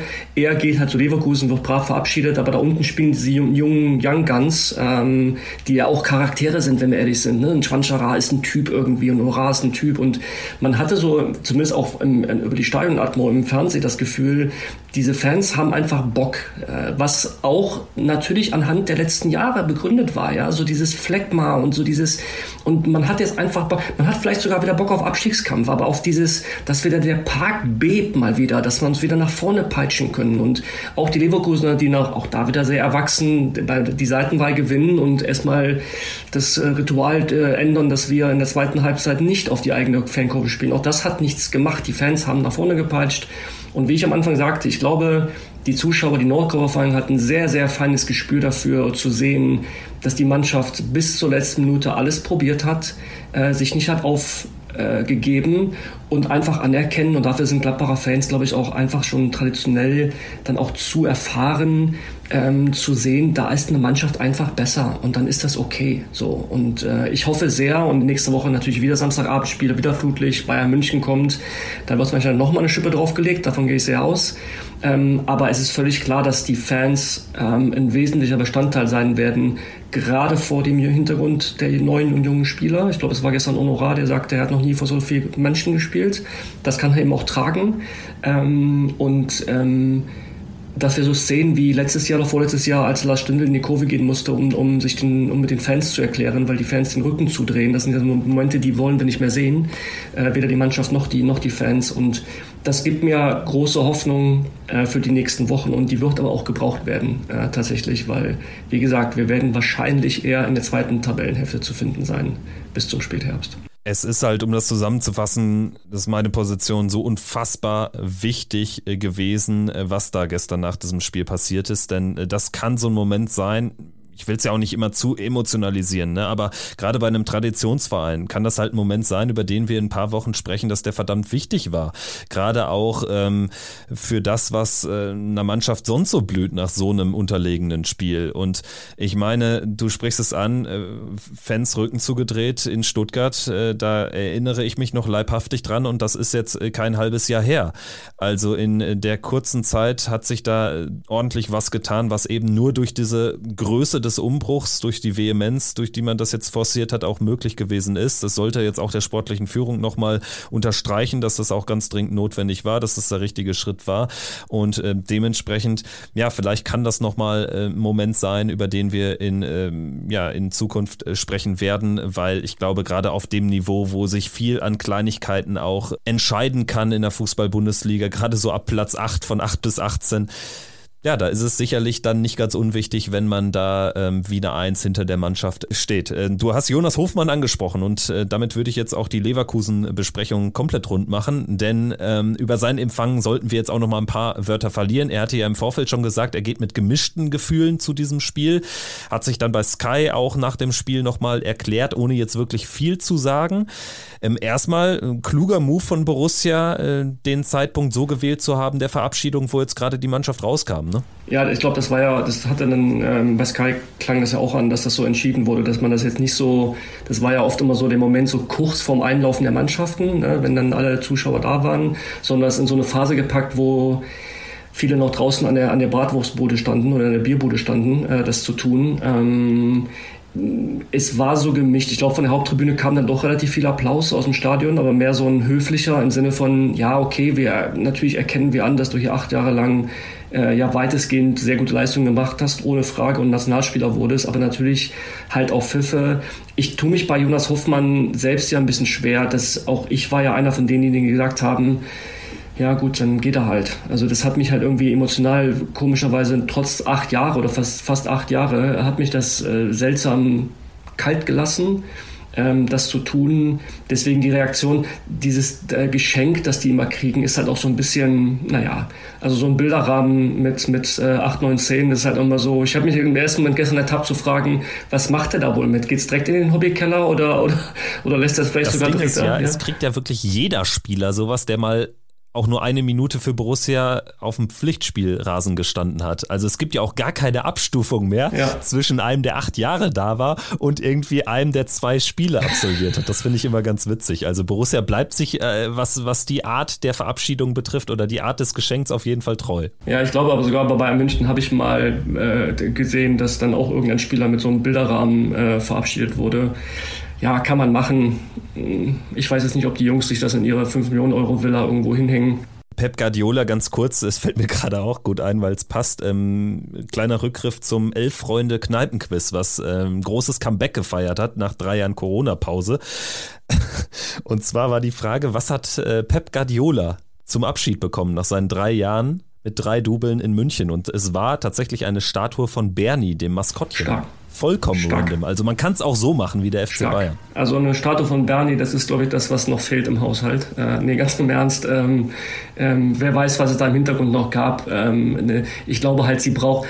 Das, so, diese Bilderrahmen wirken immer, das ist der Moment für die Kamera, damit es nicht nur Händeschütteln gibt, äh, muss man dem halt noch irgendwas überreichen und dann macht man halt diesen Bilderrahmen. Und ich, äh, ohne jetzt Jonas Hoffmann zu nahe treten zu wollen, aber ich gehe fast davon aus, dass das Ding im Borussia Park geblieben ist und er es jetzt nicht in den Mannschaftsbus geschleppt hat. Aber bitte keine, keine Eingriff werden, lieber Jonas, wenn du hier zuhörst und es hängt inzwischen in deinem Wohnzimmer und du guckst drauf, ganz stolz, dann sei hier mit Abbitte geleistet. Also wir sind sehr interessiert äh, daran zu erfahren, wo es denn geblieben ist. Jonas, äh, teil uns das doch bitte mit. Ähm, vielleicht äh, nochmal ein paar Sätze zu ihm und seinem Interview. Ich weiß nicht, ob mhm. du es noch gesehen hast bei Sky. Ähm, er wurde ja dann auch nochmal ganz konkret gefragt, was ihn denn so störe an der medialen Berichterstattung, weil er ja erstmal so diese mediale Karte gespielt hat und gesagt hat, es stimmt nicht, was dort berichtet wird. Dann hat ihn, glaube ich, Sebastian Hellmann gefragt, ja, wer hat das denn dann jetzt in die Welt getragen? Und er sagte nur, ohne ohne den Namen Roland Wirkus zu nennen. Ja, wir wissen das ja alle.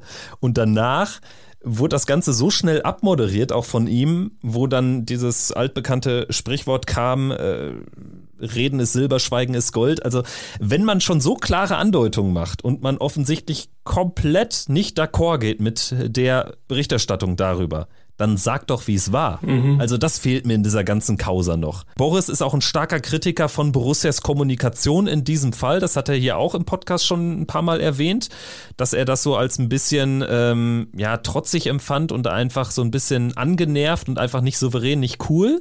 Kann man auch sicherlich so sehen, aber trotzdem von der Hofmann-Seite fehlt mir auch wirklich da jetzt mal ein bisschen mehr Content.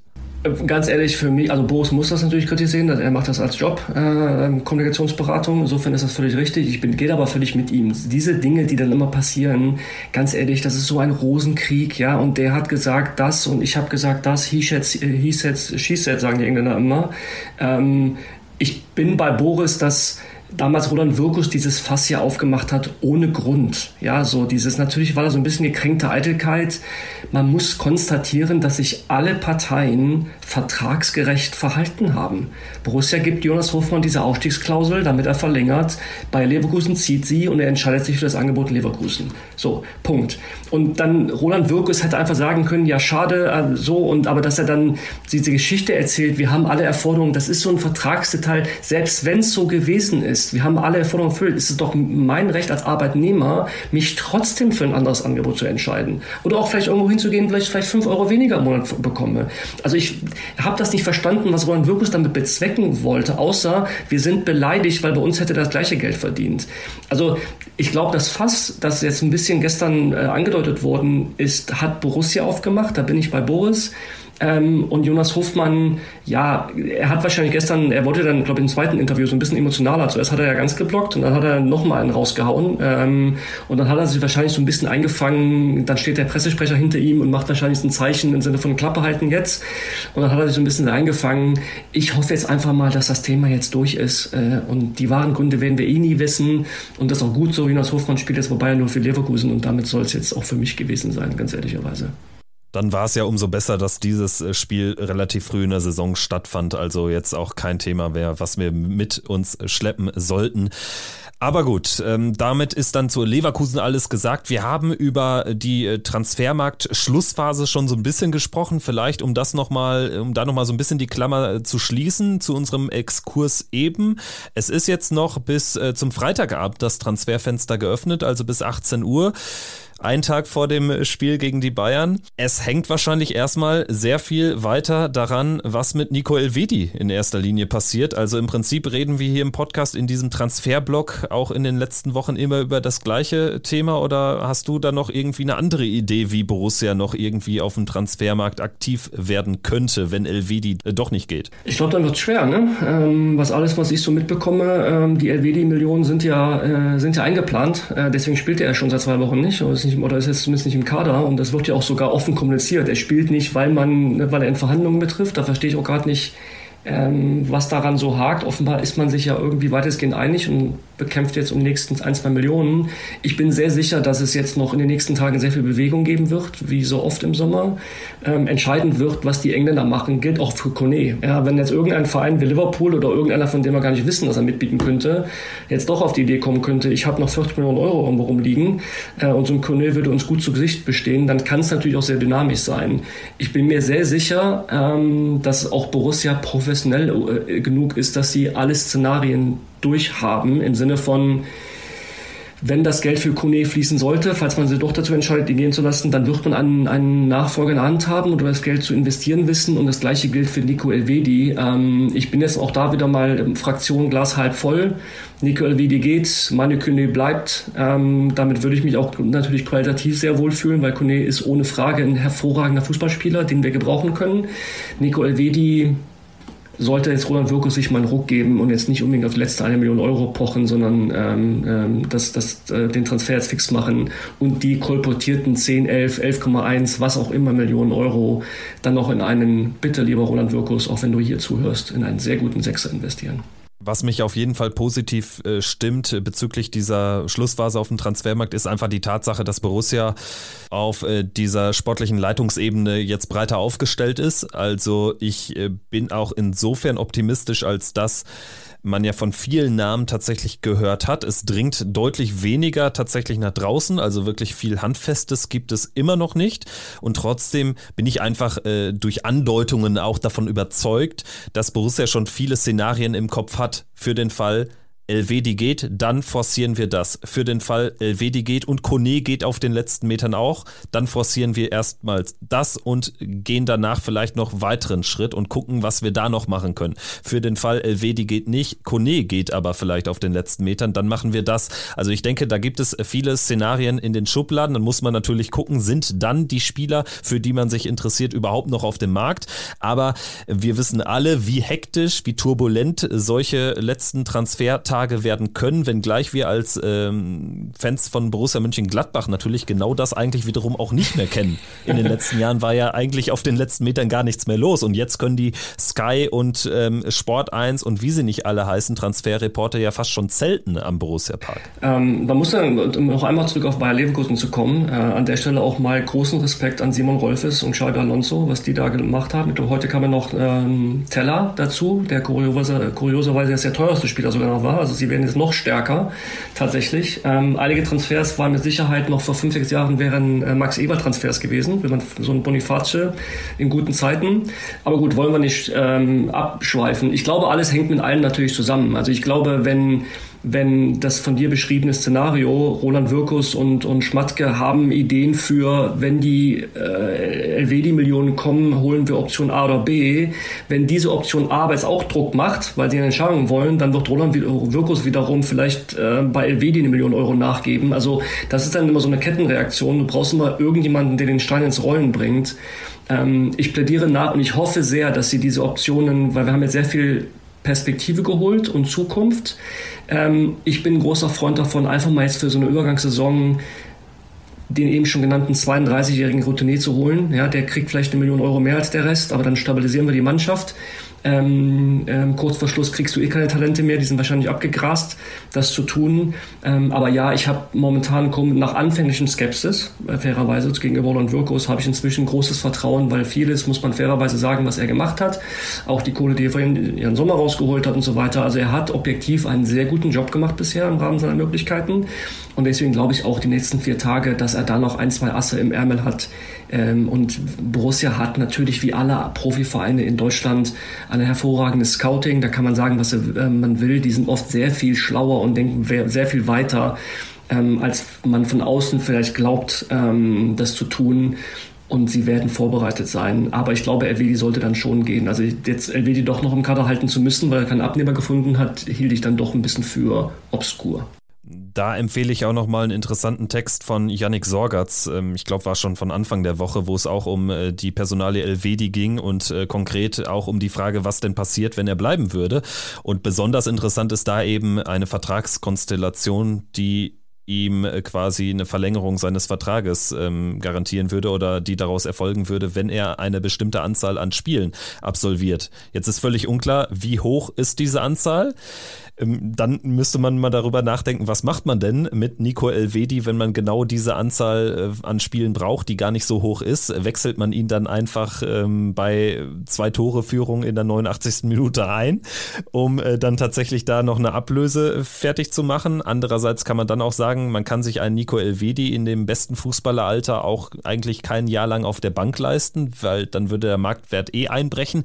Also ganz schwierige Personalie. Ähm, da bin ich mal sehr gespannt. Ähm, wie man dann damit äh, umgehen würde. Ähm, ich, ähm, wenn dem so wäre und ich ähm, dem, dem Kollegen Janik Sorgatz äh, traue ich natürlich sämtliche gute Rechercheergebnisse zu und glaube ihm das auch, könnte man das, würde ich das sogar forcieren, weil dann könnte man die äh, in meinen Augen aus dem Fenster geworfenen Millionen für Hannes Wolf bei dem genau diese, diese wilden, ständigen in der 85 Minute Einwechslung dafür gesorgt haben, dass die Kaufoption gezogen werden musste. Was im Nachhinein immer noch so ein bisschen Geschmäckle hat. Ich will niemandem etwas unterstellen, aber es war schon auffällig, wie oft ähm, Rose ihn damals dann immer kurz vor Schluss äh, äh eingewechselt hat, bis dann irgendwann diese Kaufoption äh, für ihn griff und jetzt bekommt man ihn nicht mehr los und äh, ja, also wenn das bei Nico Elvedi so wäre, dann würde ich Roland Wirkus sehr dafür plädieren zu sagen, dann hol dir wenigstens so noch ein paar Millionen zurück, dass du dann die Ablöse hochtreibst. Das wird natürlich sehr spekulativ, aber ich musste gerade an Hannes Wolf denken, der ähm, ja, ist auch kein rühmliches Kapitel äh, bei Borussia Mönchengladbach geschrieben hat. Tatsächlich Hannes Wolf auch noch jemand, den Borussia wahrscheinlich sehnlichst von der Payroll entfernen möchte. Mit Oskar Fraulo ist das ja jetzt auch gelungen. Auch das vielleicht der Vollständigkeit halber noch, bevor wir es vergessen. Oskar Fraulo ist nach Utrecht gewechselt. Erstmal auf Leihbasis, aber mit Kaufoption. Ich denke, die liegt so im unteren Millionenbereich. Und ja, ich denke, mit dem Deal kann man final dann nichts falsch machen. Gut, wollen wir jetzt auf unser nächstes Spiel konkret zu sprechen kommen, auf den FC Bayern. Du hast es kurz schon mal angerissen. Man könnte spöttisch von einem Lieblings Gegner sprechen. In den letzten Jahren sahen wir da ganz gut aus. Allerdings die Lehren des Leverkusen-Spiels, die ja, lassen doch vielleicht auch etwas anderes hindeuten, bevor wir gleich nochmal Expertise, konkrete Bayern-Expertise hier in den Podcast holen. Es ist wahrscheinlich genau diese Thematik jetzt das Problem. Ähm, mit dem alten Kader werden wir wahrscheinlich, so blöd es klingt, optimistischer, als wir es jetzt sein können vor dem Spiel am Samstag 18.30 Ich mache die Spiele natürlich mit. Ähm, ich kenne selbst natürlich Bayern-Fans, wie wir alle, äh, oder auch online, dass man die Bayern-Fans so ein bisschen triggert. Ähm, ich bin aber auch realistisch genug und das ging seit Jahren schon so, dass ich mir vor Spielen gegen den FC Bayern München nie was ausrechne, weil sind wir mal, wenn wir jetzt mal journalistisch sauber sind, der FC Bayern München ist natürlich nach wie vor immer noch in der Lage, jede Mannschaft mit ein paar Ausnahmen momentan 2, 3, 4, 0 locker zu dominieren. Dass das gegen uns irgendwie seit Jahren nicht funktioniert und wir teilweise auch in München äh, gute Ergebnisse und gute Leistungen gezeigt haben, das hat sich ein bisschen verselbstständigt. Ähm, ich bin da bei vielen Trainern, diese Plattitüde zu bedienen, ähm, jedes Spiel ist neu, von der Vergangenheit können wir nichts kaufen. Ähm, manchmal hat es auch mit Zufällen zu tun, äh, weil objektiv gesehen hat der FC Bayern München seit Jahren den deutlich besseren Kader. Ähm, und trotzdem haben wir es immer wieder geschafft. Das liegt natürlich auch so ein bisschen daran, die Bayern sind dominant, sie bieten damit viele Räume an und alle Trainer haben es in den letzten Jahren immer sehr gut verstanden, das auszunutzen, bis hin zu diesem 5-0 im Pokal. Äh, ich wäre mich natürlich nicht, nicht falsch verstehen gegen einen weiteren Sieg am Samstag, äh, dass diese Ära fortgeschrieben ist. Äh, und es ist immer eine große Freude, dann bei Twitter die Bayern-Fans zu erleben, die ähm, uns, glaube ich, dem zum Teufel wünschen. Ähm, äh, bis hin zu den Aussagen, Gladbach hat nur einen Grund in der Liga, Bayern München vier oder sechs Punkte zu kosten. Aber um deine Frage seriös zu beantworten, ähm, selbst mit der Mannschaft im letzten Jahr wäre ich nicht davon ausgegangen, die Bayern wieder zu schlagen. Das ist ein Fan-Ding zu sagen, haha, die Bayern kommen, sind sechs eingeplante Punkte.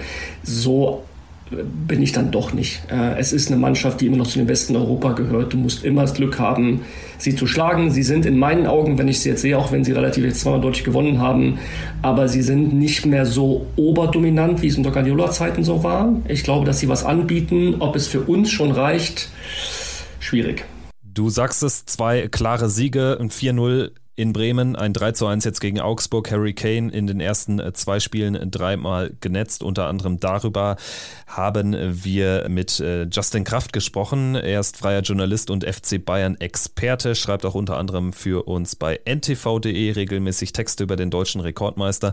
Und wir haben ihn als Bayern Experten für diese Folge gewinnen können, haben ihm im Vorfeld ein paar Fragen geschickt, die er in gewohnter Manier beantwortet hat. Wir hören jetzt mal nach und nach rein, sprechen dann wie immer zwischendurch ein bisschen drüber und werden am Ende natürlich auch nochmal ähm, ja, so ein kleines Fazit äh, vor dem äh, Spiel am Samstag ziehen. Und zwar die erste Frage an Justin war, wie äh, bewertet er denn das Chaos beim FC Bayern in den vergangenen Monaten? Jetzt mal abgesehen von diesem äh, guten Saisonstart mit den zwei klaren Siegen war es ja alles andere als ruhig in München ist das jetzt mit den ganzen Personalentscheidungen, die getroffen wurden, zum Beispiel Harry Kane, zum Beispiel natürlich auch Kahn, Brazzo Salihamidzic am Ende der Saison, man vergisst es ja teilweise schon, ist ähm, dieses Chaos nun ad acta gelegt? Ich glaube, ganz ad acta gelegt ist die ganze Geschichte noch nicht. Sie wird immer mal wieder, glaube ich, auch während der Saison hervorkommen. Das ist ganz erfolgsabhängig. Ähm, solange es läuft, ist natürlich auch Ruhe beim FC Bayern. Sobald es dann Anlass gibt, ähm, ja, zu kritisieren, wird man sicherlich auch auf das ein oder andere nochmal ganz genau hinschauen.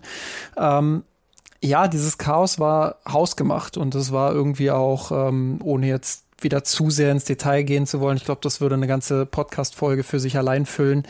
Ähm, es war im Umgang auch einfach schwierig. Ähm, der FC Bayern schreibt sich ja gerne mal auch auf die Fahne, ähm, selbst auf die Fahne, dass er ja, familiär miteinander umgeht, dass er, dass er äh, offen miteinander umgeht, ähm, dass er fair miteinander umgeht. Und das war hier einfach nicht gegeben. Ich glaube, bei Julian Nagelsmann ging die Geschichte schon los, wo es ja so interne que Querelen gab zwischen ähm, ja, einem gewissen Spielerlager und eben auch Nagelsmann selbst und äh, dann eben auch die Bosse und wie die Entlassung zustande kam und dann äh, die Bosse, die eben selbst zu spüren bekommen haben, äh, paar Monate später ähm, wie das aussehen kann, wenn, wenn dann so relativ radikal auch dieser Schnitt gemacht wird. Ähm, glaub, zugespitzt hat sich das Thema vor allem bei Oliver Kahn, ähm, der seine Wut ja auch relativ deutlich gezeigt hat.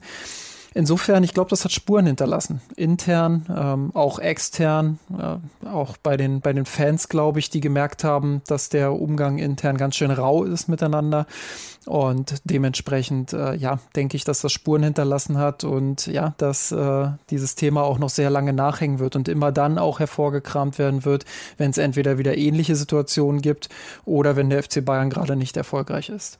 Mike, Hand aufs Herz, wie sehr hat dich der FC Bayern in den vergangenen Monaten unterhalten? Also aus neutraler Sicht war es ja teilweise schon wirklich ähm, ja, der alte FC Hollywood, oder? Manchmal habe ich mich ähm, zurückgesehen an die Zeit, als ich Journalist war, war das, das wäre der einfachste Job der Welt gewesen. Ähm, die Bayern, die das liefern, die Themen, die sie liefern. Ähm, man muss schon ganz objektiv sagen, auch mit Abstand, dass wir haben eben über Kommunikation gesprochen, äh, Boris Richtung Borussia.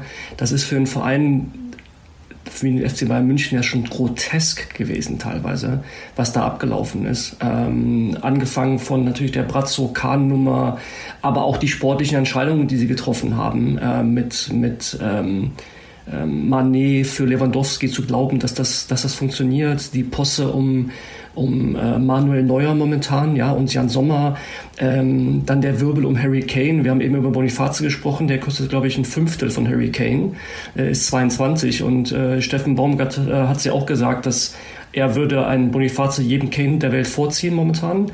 Ähm, ein bisschen FC Hollywood gehört immer dazu. Sie kriegen die mediale Aufmerksamkeit äh, automatisch, egal was da passiert. Ähm, und man hat es ja auch in den Medien mitbekommen in den letzten Wochen, äh, Live-Ticker von Harry Kanes Ankunft und seinem Handschlag und seinem ersten Begrüßung. Und seinem, also das war ja schon teilweise grotesk. Ich, mich hinterlässt das nur Kopfschütteln.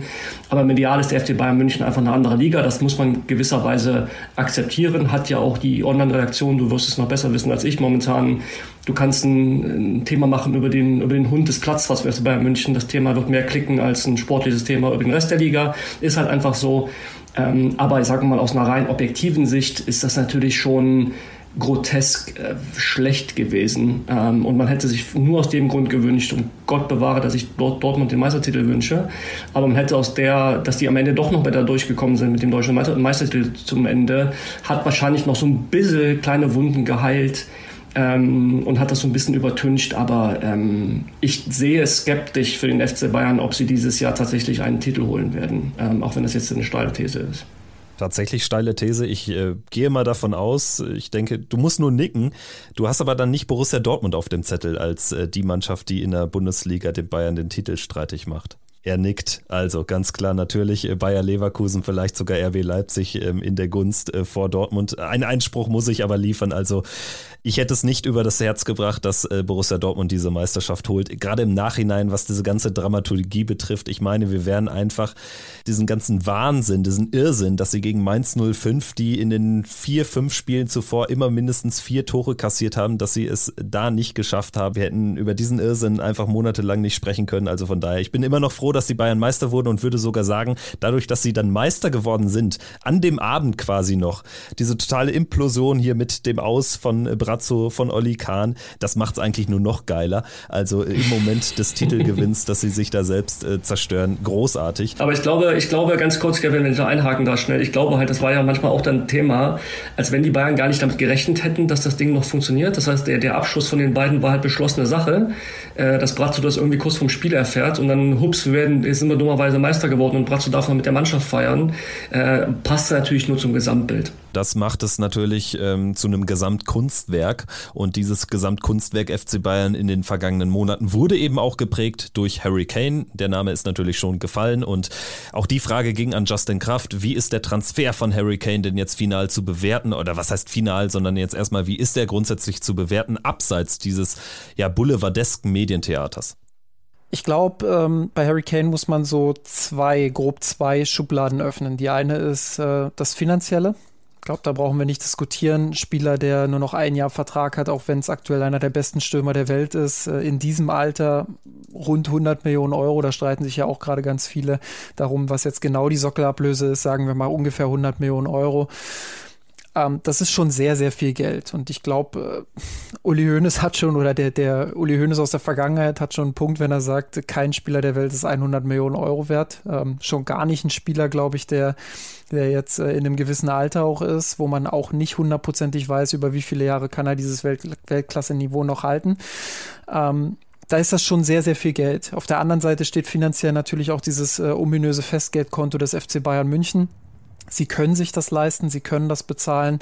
Ähm, sie gehen dort kein extrem großes Risiko. Ähm, das ist einfach innerhalb dessen, was der FC Bayern sich leisten kann. Äh, und deshalb, ja, äh, kann man natürlich auch als Fan vor allem dann äh, sagen, ja, dann gebt das Geld halt auch aus, bevor es irgendwo rumliegt äh, und, und da irgendwie ja, an Wert verliert. Ähm, dann gebt's halt aus. So, das ist sicherlich ein legitimer Punkt, aber es ist schon sehr, sehr, sehr, sehr viel Geld. Und die zweite Schublade ist das Sportliche. Und äh, das rechtfertigt dann wiederum diese Rieseninvestition ein. Ich glaube, schon gegen Werder Bremen hat man gesehen, dass Kane sehr wichtiges Puzzleteil werden kann. Ja, klar, natürlich, weil er viele Tore schießt und dem FC Bayern ähm, zumindest in den entscheidenden Spielen das in der Vergangenheit abging. Also wir können natürlich dann auch auf die äh, Anzahl der Tore in der vergangenen Saison schauen und, und sagen, ja, Gesamtanzahl passt ja. Es waren ja auch viele Tore, aber in den entscheidenden Spielen hat, hat halt häufig so dieser Dosenöffner gefehlt, sagen wir mal in der Champions League gegen Manchester City beispielsweise, wo es dem FC Bayern nicht gelungen ist, dieses, dieses eine Tor dann auch zu machen, wo man vielleicht spielerisch so auf Augenhöhe war, aber vorne eben kaum Gefahr hat, er, äh, hat erzeugen können. Ja, und das äh, könnte mit Kane jetzt natürlich zurückkommen aber auch die spielerische Qualität, die ja bei ihm häufig unterschätzt wird. Also wie er sich ins Mittelfeld fallen lässt, wie er dort immer wieder auch mit seinen Mitspielern kombiniert, wie er Räume für Mitspieler öffnet. Das ist schon ein ganz hohes Niveau. Ähm, das hat man gegen Bremen schon gesehen. Kann sein, dass er jetzt in den nächsten Wochen noch ein bisschen Eingewöhnungszeit brauchen wird. Ähm, aber ich glaube, äh, auch sportlich macht dieser Transfer absolut Sinn. Es ist ja schon relativ deutlich, selbst in diesen anderthalb Spielen, dass er der Mannschaft äh, schon äh, was mit auf den Weg geben kann und ähm, vor allen Dingen, dass er auch ähm, natürlich ligaweit einfach seinesgleichen sucht auf der Position. Ja, und also wir müssen nicht darüber reden. Ich bin sogar so weit äh, zu sagen, dass die Ablöse ist gerechtfertigt. Das sind halt diese Preise heutzutage. Er ist ohne Frage einer der drei besten Stürmer der Welt. Ähm, er ist, glaube ich, gelernter Mittelfeldspieler sogar, das sieht man halt. Ähm, er kann alles, äh, beidfüßig, Kopfballstark, spielstark. Also über den sportlichen Wert von Harry Kane, ähm, egal ob er 31 ist oder 27 ist. Ähm, und ich glaube, wir tun uns, uns nur in Deutschland auch so schwer damit, immer so dieses 30. Äh, die Italiener und die Spanier holen regelmäßig Spieler einfach von Qualität. Erstmal fast egal, wie alt sie sind. Ja, auch ein Gündogan ist ja oftmals auch gut genug für Barcelona, dass er dahin wechselt oder Lewandowski in seinem Alter. Also also da gibt es keine zwei Meinungen. Es tut der Liga natürlich gut, nachdem wir dann, also wenn wir mal Bundesliga gucken, Lewandowski, Haaland und so Co. verloren haben. Äh, das ist ohne Frage. Es ist ein teurer Fehler, den die Bayern auch ein bisschen kompensieren wollen nach Lewandowski, dass sie geglaubt haben, in, in Sadio Mané ähm, irgendwie einfach nur einen Star präsentieren zu können und offenbar niemand mal darüber nachgedacht hat, ob er überhaupt ins System passt. Ähm, Harry Kane steht natürlich für diese 30, 35, 40 äh, wettbewerbsübergreifenden Tore, die die Bayern brauchen werden, wenn sie gerade in Europa, und das ist ja der Titel, der sie am meisten interessiert, über den sie sich definieren, ähm, und das hat Justin schon richtig gesagt, in den Spielen Viertelfinale gegen Chelsea, da brauchst du halt einen Harry Kane, weil der macht ja aus einem knappen Spiel halt den 1 zu 0 Heimsieg, den du vielleicht brauchst. Also ähm, und die, man wusste, dass, dass Präsident Levy äh, nicht gerade der einfachste Verhandlungspartner ist. Ähm, und dieses Getue um Uli Hoeneß, er würde niemals 100 Millionen Euro, am Ende ist das doch nur eine Zahl. Und ob da nach 120 stehen oder 75, das ist für mich so ein mediales Thema. Äh, wenn man einen Harry Kane bekommen kann als europäischer Spitzenclub, darf man nicht zweimal überlegen. Und trotzdem löst auch Harry Kane nicht alle Probleme der Bayern-Mannschaft. Deshalb die Frage an Justin, auf welchen Positionen will Bayern oder muss Bayern in der letzten Transferwoche noch aktiv werden? Ja, das ist schwer zu durchschauen, ehrlich gesagt. Ich glaube, das hängt auch so ein bisschen noch davon ab, wer, wer geht vielleicht noch. Äh, bei Benjamin Pavard ist ja aktuell das Thema, dass er noch wechseln könnte. Er will ja unbedingt und verhält sich da auch gerade ein bisschen bockig. Ähm, da war ja das Gerücht, dass der FC Bayern München noch abwartet ähm, und schaut, ob man Ersatz verpflichten kann. Und wenn man den bekommt, dann geht Benjamin Pavard. Also da wird vielleicht noch ein Rechtsverteidiger kommen. Vielleicht auch jemand, der Innenverteidiger und Rechtsverteidiger spielen kann. Das muss man mal sehen. Ähm, ansonsten war natürlich die Sechser-Thematik immer ganz groß. Da hat sich jetzt zuletzt angedeutet, dass kein Sechser mehr kommt. Aber auch da könnte es natürlich noch passieren, dass rein, äh, dass das Gravenberg den, den Verein verlässt. Und ähm, ja, äh, wenn der geht, dann braucht man vielleicht auch wieder einen Ersatzspieler. Vielleicht wird man dann nochmal tätig, aber so ganz konkret zeichnet sich da aktuell nichts ab. Und Uli Hoeneß hat ja auch im Interview mit der Welt äh, gesagt, äh, dass der Kader aktuell erstklassig besetzt ist, was ja auch so ein Anzeichen dafür ist, dass man eher nicht mehr die ganz großen Transfers auspackt, beziehungsweise auch nicht mehr so sehr darauf zielt, neue Spieler zu verpflichten. Sehr interessant, sicherlich in diesem Transferzusammenhang die Sechser-Position. Darum gibt es aktuell viel Gerede, gerade die Personalie Josua Kimmich. Ähm, gestern haben wir Granit Xhaka im Leverkusen-Trikot gesehen und äh, Lothar Matthäus und Sebastian Hellmann haben das Thema auch aufgemacht und Julia Simic, äh, dass er ja auch jemand hätte sein können für die Bayern und tatsächlich hat man das Gefühl, als würde den Bayern da so ein gewisser Spielertyp auch fehlen. Stichwort Jo Kimmich da gibt es ja auch äh, große Gerüchte um äh, sein angeblich angespanntes Verhältnis zu äh, Thomas Tuchel. Und auch das haben wir mal bei Justin erfragt. Ist das Thema wirklich so groß und ist das Verhältnis zwischen Tuchel und dem Sechser Jo Kimmich wirklich zerrüttet? Ich glaube persönlich, dass das Verhältnis äh, nie so richtig zerrüttet war. Da wird natürlich medial immer ganz, ganz viel draus gemacht, sobald es mal Reibung gibt. Ich glaube, Reibung ist da auch das passendere Wort. Ähm, es wird schon intern was vorgefallen sein. Also, dass man da schon sich auch so angeregt, sage ich mal, darüber unterhalten hat, äh, wo ist denn jetzt eigentlich die Rolle von Kimmich und wo ist die Position von Kimmich? Und da wird es verschiedene Meinungen gegeben haben, man wird darüber diskutiert haben. Ähm, ich glaube aber nicht, dass dabei ein Verhältnis kaputt gegangen ist. Ich glaube, das Verhältnis zwischen beiden ist professionell. Ähm, das war bei Nagelsmann und Kimmich ein bisschen anders. Da gab es ja auch Gerüchte, ähm, dass, dass Kimmich äh, unter anderem mit Nagelsmann zusammen Weihnachten verbracht haben soll. Also das war schon äh, über die Trainer-Spieler-Beziehung hinaus. Aber ich glaube, das ist gar nicht so sehr notwendig. Also ähm, wenn du ein professionelles Verhältnis mit einem Trainer hast, dann ist das gut. Ich glaube, ein bisschen Reibung tut dem Team und tut auch Josua Kimmich ganz gut. Äh, in den vergangenen Monaten äh, hat er ja nicht immer seine beste Leistung abrufen können. Und wenn da so ein bisschen Reibung reinkommt, ähm, glaube ich, ist das für ihn auch ganz, ganz gut, äh, sich weiterzuentwickeln. Und äh, wenn sie sich aufeinander einlassen und aufeinander wirklich auch eingehen und Schritte aufeinander zugehen, dann glaube ich, dass äh, aus einem zerrütteten, in Anführungsstrichen, Verhältnis äh, auch ganz schnell ein sehr fruchtbares Verhältnis werden kann, ähm, in dem sich einfach beide nochmal einen Schritt weiterentwickeln. Und ähm, ja, im Moment sehe ich da ein sehr professionelles Zusammenarbeiten zwischen den beiden. Ähm, sicherlich intern auch mal Reibung, aber ähm, da bin ich ganz bei Oliver Kahn, der irgendwann mal, ich glaube, letztes Jahr gesagt hat, äh, Reibung ist beim FC Bayern auch ein ganz wichtiger Bestandteil.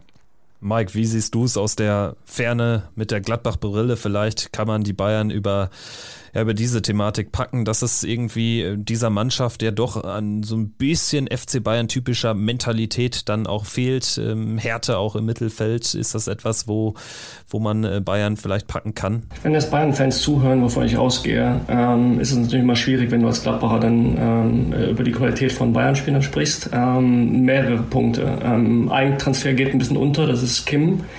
Ähm, die beiden haben es geschafft, relativ geräuschlos einen der besten Innenverteidiger Europas zu verpflichten. Äh, hatte ich für einen extrem klugen Transfer. Ich habe eben übrigens auch, merke ich, fälschlicherweise behauptet, dass Lukas Hernandez äh, noch bei Bayern spielt. Spielt er natürlich nicht mehr. Nichtsdestotrotz ist die Innenverteidigung mit Upamecano, Kim und De Licht äh, schon die Creme de la Creme in Europa. Da gibt es nicht so viele Mannschaften, die das da hinten besser. Drei Schränke. Ähm, Kimmich ich bin seit Jahren, und das äußere ich auch öffentlich, äh, kein großer Fan von ihm, ehrlicherweise. Ich glaube, dass er ähm, äh, eine Rolle erzwingt und eine Bedeutung erzwingt für sich, die er nicht hat.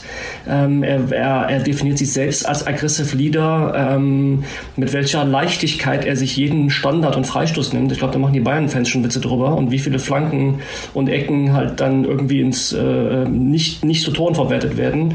Ähm, das ist schon bemerkenswert, einfach diese, dass er, dass auch kein Trainer ihm mal sagt, Junge, lass es einfach sein und lass jemand die Ecke schießen, der es besser kann als du. Äh, diese Weigerung von ihm, sich hinten rechts aufstellen zu lassen, weil er natürlich weiß, dass es für den Marktwert besser ist, auf der 6 zu spielen und nicht hinten rechts.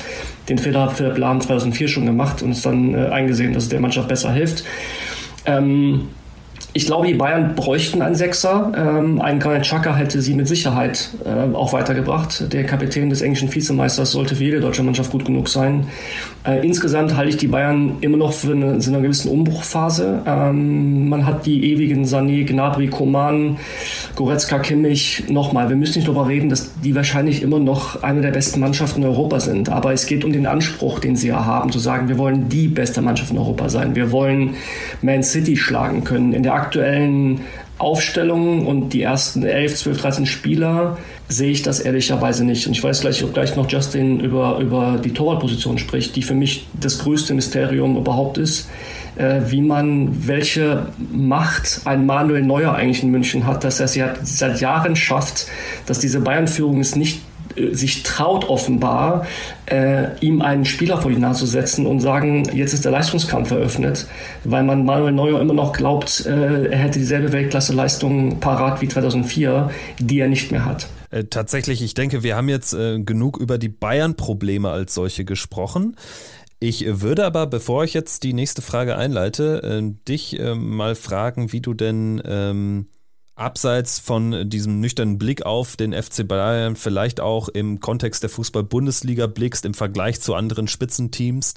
Ähm, mein Eindruck ist, dass äh, die Bayern und das Verhältnis von Borussia Mönchengladbach zum FC Bayern bedingt dadurch, dass Dortmund auch so dieser klare Bayern-Widersacher geworden ist und Gladbach ähm, auf Dortmund überhaupt nicht mehr gut zu sprechen ist, dass äh, dadurch irgendwie die Haltung zum FC Bayern deutlich entspannter geworden ist. Mir ging das ja persönlich immer so, weil ich bin in einer Zeit groß geworden, wo Dortmund eh gut war, zu gut war, 2002 Meister und so und vor allen Dingen komme ich aus Westfalen und jeder kleine Junge in der Schulklasse war eigentlich Dortmund-Fan außer ich. Und ja, da haben mich die Bayern nicht so sehr gestört. Wie blickst du auf den FC Bayern, so als, als Gladbacher? Jetzt bin ich ja schon ein paar Tage älter als du. Ähm, ich kann mich noch erinnern, dass ich äh, in den 80ern durchaus noch Saisons erlebt habe, wo man das Gefühl hatte, man könnte die Bayern noch ärgern. Also ich kann mich noch an den Schock erinnern, als Jupp Heynckes zum FC Bayern wechselte. Äh, das mich als Kind wohl, aber es hat mich schon getroffen. Ähm, aber da wähnte man sich halt noch auf Augenhöhe so ein bisschen. Äh, und ähm, klar, meine Pubertätszeit, die ich dann in der Nordkurve Bökelberg verbracht habe, Block 17 damals, für 16 war ich nicht mutig genug. Das war so Anfang der 90er, Gerd von Bruch und Co., die älteren Zuhörer werden sich erinnern, äh, da entalten die Bayern so ein bisschen. Es hatte natürlich immer, so wird man groß, ich bin in Viersen groß geworden, ich bin Fahrrad zehn Minuten von Bökelbeck groß geworden, Papa, Onkel, so konditioniert in der Borussia-DNA. Natürlich nimmt man das mit, dass die Bayern die Rivalen sind, Punkt so. Die alten Lagerfeuergeschichten der 70er äh, kriegt man einfach mit, mit der Muttermilch. Ähm, aber natürlich, wenn man älter wird, merkt man halt schon, das ist eigentlich, das ist ein, hat was von Folklore manchmal, der alte Klassiker, äh, so das zu tun. Aber wenn man mal ehrlich ist, diese alte Klassikernummer ist halt 50 Jahre her. So, ja, das war halt mal. Äh, ich habe den Vorteil gegenüber, was Borussia Dortmund betrifft. Ich bin noch, und deswegen bin ich auch relativ skeptisch dem gegenüber, ich bin in der Zeit, wie gesagt, 80er geprägt worden, da war Dortmund eine graue Maus. Also da war weit von, deswegen reagiere ich auch so allergisch auf dieses deutsche Klassiko-Gelabere aus den Medien. Das ertrage ich einfach nicht, ähm, weil Dortmund war halt in den 90ern zur richtigen Zeit, als damals die Bravo Sport hochkam. Ich glaube, Lars Ricken war der erste Starschnitt, den man in Deutschland kaufen konnte. In dem Schwung hat Dortmund diesen Schwung mitgenommen. Und ja, sie sind jetzt der zweitgrößte Verein hinter Bayern München, aber ich kenne sie halt noch aus Graue Maus, wo sie genauso wenig interessiert haben wie Schalke oder Dortmund, äh, Bochum. Also genauso viel oder so wenig.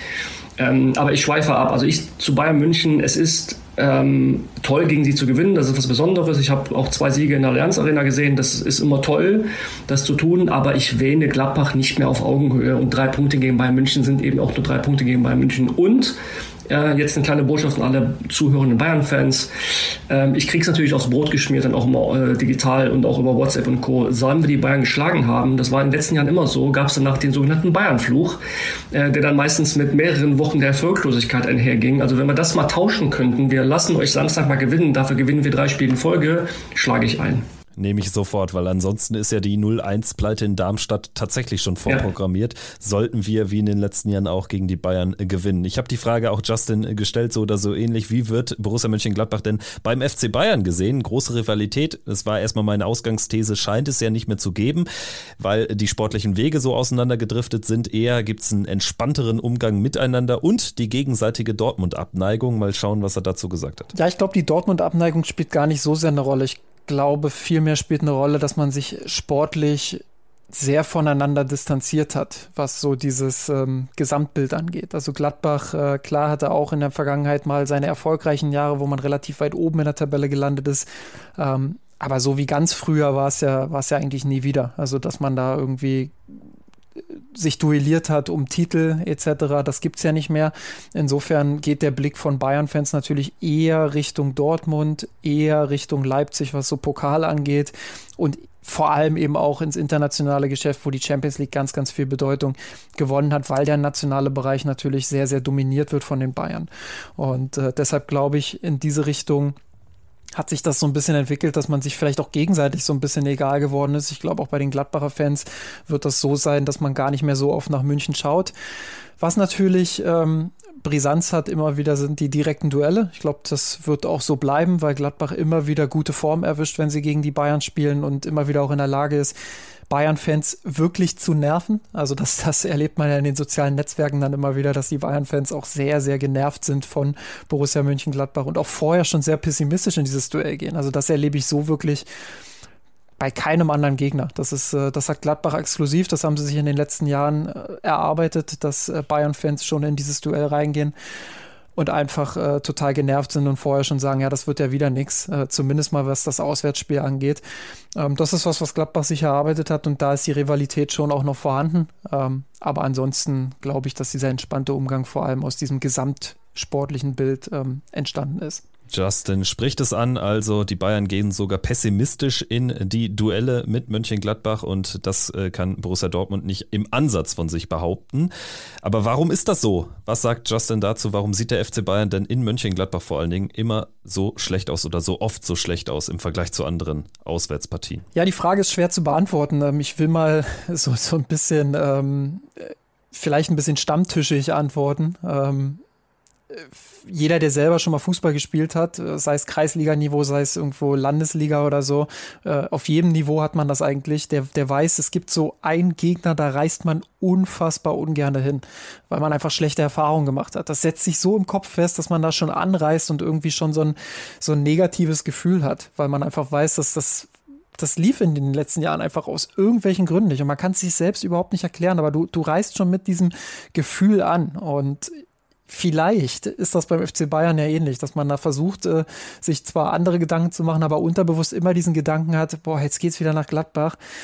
Und da haben wir die letzten Jahre so beschissen ausgesehen, dass das jetzt wieder so sein könnte und dass man da schon so ein mulmiges Gefühl vorher hat und das multipliziert sich dann irgendwie und dann überträgt sich das so ein Stück weit auch auf den Platz. Ähm, interessant ist natürlich auch, dass sich eine Mannschaft im Profibereich ähm, oft nochmal stärker verändert und gerade der FC Bayern ja mit sehr verschiedenen Mannschaften in den letzten Jahren auch angetreten ist in Gladbach, aber dieses, dieses Gefühl ist einfach irgendwie immer da geblieben und ähm, ja, ich spreche auch deshalb von Gefühlen, weil es sich irgendwie rational kaum erklären lässt. Meine Bayern hatte auch schon ganz gute Auftritte in Gladbach und hat trotzdem verloren. Ähm, irgendwie ist da immer wieder ähm, immer wieder ja, Sand im Getriebe und, und dann gehen die Chancen vorne nicht rein. Ähm, dann laufen so Kleinigkeiten im Spiel gegen dich und dann kommt dieses Gefühl vielleicht auch wieder hoch, was vorher unterbewusst da ist. Mit Fakten kann man es kaum erklären, ähm, aber es ist einfach äh, so ein unangenehmer Gegner der vielleicht auch von der Spielweise nicht zu dem passt, äh, was den Bayern liegt. Und ähm, ja, das hat sich Gladbach in den letzten Jahren erarbeitet und da kann man durchaus auch stolz drauf sein, glaube ich.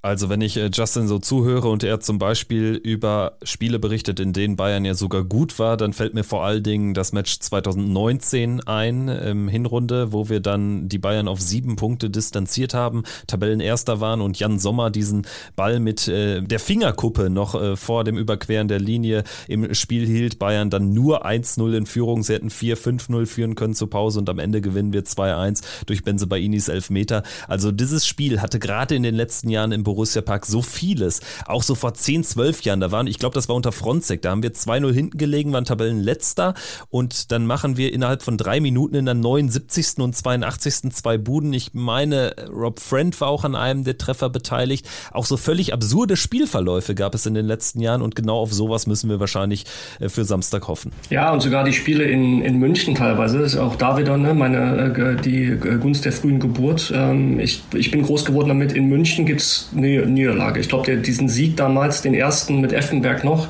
ähm, Mitte der 90er, das kann man gar nicht vorstellen. Selbst in den 70ern wurde nie München gewonnen. Schon absurd.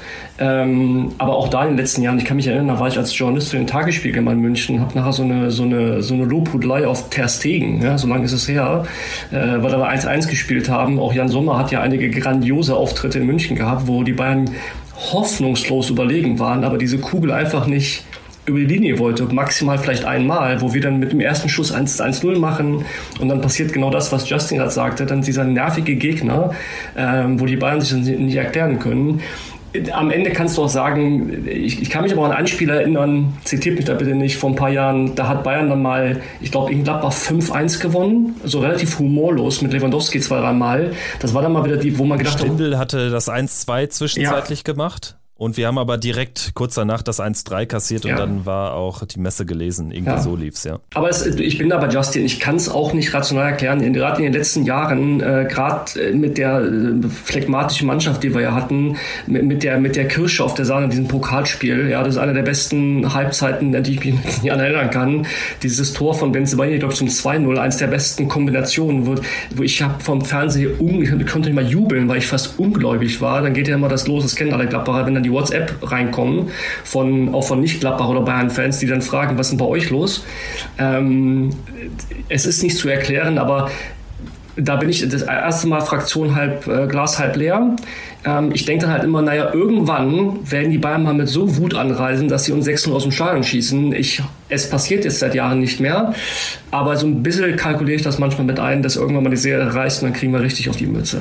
Mal schauen, was äh, Justin auf die letzte unserer Fragen antwortet, die da lautet, was stimmt dich denn positiv, dass es dieses Jahr auch in Gladbach mal wieder mit einem Bayern-Sieg klappt? Ja, ähm, wie ich schon gesagt habe, das Gefühl ist, ist ja immer da, dass es äh, wieder in die Hose gehen könnte für den FC Bayern München, auch wenn ich jetzt emotional nicht mehr ganz so involviert bin. Ähm, ja, rechnet man irgendwie damit, dass es ein sehr, sehr schweres Spiel wird. Wenn man nach äh, positiven Aspekten suchen will, dann glaube ich, ähm, hat man zum Saisonauftakt gesehen, zumindest mal gegen Werder Bremen. Die Aufnahme ist ja jetzt vor dem Augsburg-Spiel. Ähm, ja, dass, dass Bayern in einen gewissen Rhythmus vielleicht auch kommen kann, ähm, dass sie vielleicht eine gewisse Frühform auch zeigen können, dass sie Kane schon ganz gut eingebunden haben. Ähm, ja, und dass die Offensive einfach sehr gut funktioniert hat in Bremen. Und wenn man darauf aufbauen kann, äh, dann hat man auch gute Karten, natürlich in Gladbach äh, das ein oder andere Tor zu schießen. Ähm, ja, aber so, so einen richtig konkreten Grund äh, kann ich da jetzt ehrlich gesagt auch nicht nennen, weil, äh, wie ich es schon gesagt habe, dieses Gefühl, was man, was man immer vorher auch hat, ist äh, relativ negativ, wenn der FC Bayern bei Borussia Mönchengladbach antritt. Das ist so dieses alte Wort Angstgegner. Ähm, das trifft für mich relativ selten zu, aber in dem Fall ist es halt einfach so. Und ähm, das ist so ein, so ein Mythos, den man sich nicht erklären kann und das macht den Fußball ja irgendwo auch besonders. Erstmal vielen Dank an Justin Kraft, der uns hier mit äh, Expertise über den FC Bayern München wirklich bereichert hat in dieser Folge. Mike, wir machen jetzt die Folge einfach mal rund und machen jetzt auch dieses Thema FC Bayern in, in Gladbach rund. Ähm, anders äh, rumgefragt, was stimmt dich denn vielleicht positiv, dass es erneut nicht klappt mit einem Bayern-Sieg in Mönchengladbach? Dass ich Gladbach-Fan bin, äh, zum einen. Ähm, das, das, ähm, ich habe, ähm, nur damit ich nicht ganz so rational rüberkomme, ich habe natürlich jetzt im Vorfeld schon mal geguckt, äh, Lukas Wöber äh, gegen Kane muss doch letzte Saison mal passiert sein. Äh, habe ich mal recherchiert, ob er da gut ausgesehen hat. Hat er leider nicht. Ich glaube, Tottenham hat, glaube ich, 5 oder 4-1 gewonnen und Kane macht zwei Tore, also habe ich es schnell wieder abgehakt. Man sucht sich dann die Sachen raus, die einem dann irgendwie in die Geschichte passen. Ganz im Ernst, ähm, ich sehe das wie Leverkusen Leipzig. Ganz objektiv, Bayern ist die stärkere Mannschaft, wenn alles normal läuft, gewinnen sie. Aber ähm, die Spieler haben halt eine besondere Atmosphäre. Das die Publikum ist noch mal elektri mehr elektrifiziert. Es ist ein Abendspiel. Ähm, wir müssen frühes 1-0 machen. Ich glaube, dann, dann geht viel. Dann kann so eine Mannschaft auch tragen. Der Borussia Park äh, mit Sicherheit eine der spektakulärsten Stadien, wenn es dann gut läuft und es laut wird äh, und die Köpfe der Bayern anfangen zu arbeiten. Ähm, wir dürfen halt den Rückstand geraten. Ähm, ich hoffe auf ein gutes Spiel, sagen wir mal so. Ähm, Leidenschaft, Kampf, Fight, äh, dass um jeden Ball gekämpft wird, ähm, dass die Bayern, wenn sie gewinnen, sich das sehr, sehr schwer erarbeiten müssen. Und dafür war auf jeden Fall das, was nach dem Leverkusen-Spiel im Stadion passiert ist, initiiert von der Fankurve, eine gute Basis oder kann eine gute Basis sein. Wir hoffen beide auf die nächste große Überraschung gegen die Bayern. Sie würde uns natürlich auf dem Punktekonto gut tun. Dann hätten wir ein paar Bonuspunkte vor dem dann so schwierigen und wichtigen Spiel beim SV Darmstadt 98 äh, nach der Länderspielpause. Auch die äh, bereichert uns ja jetzt relativ früh in der Saison.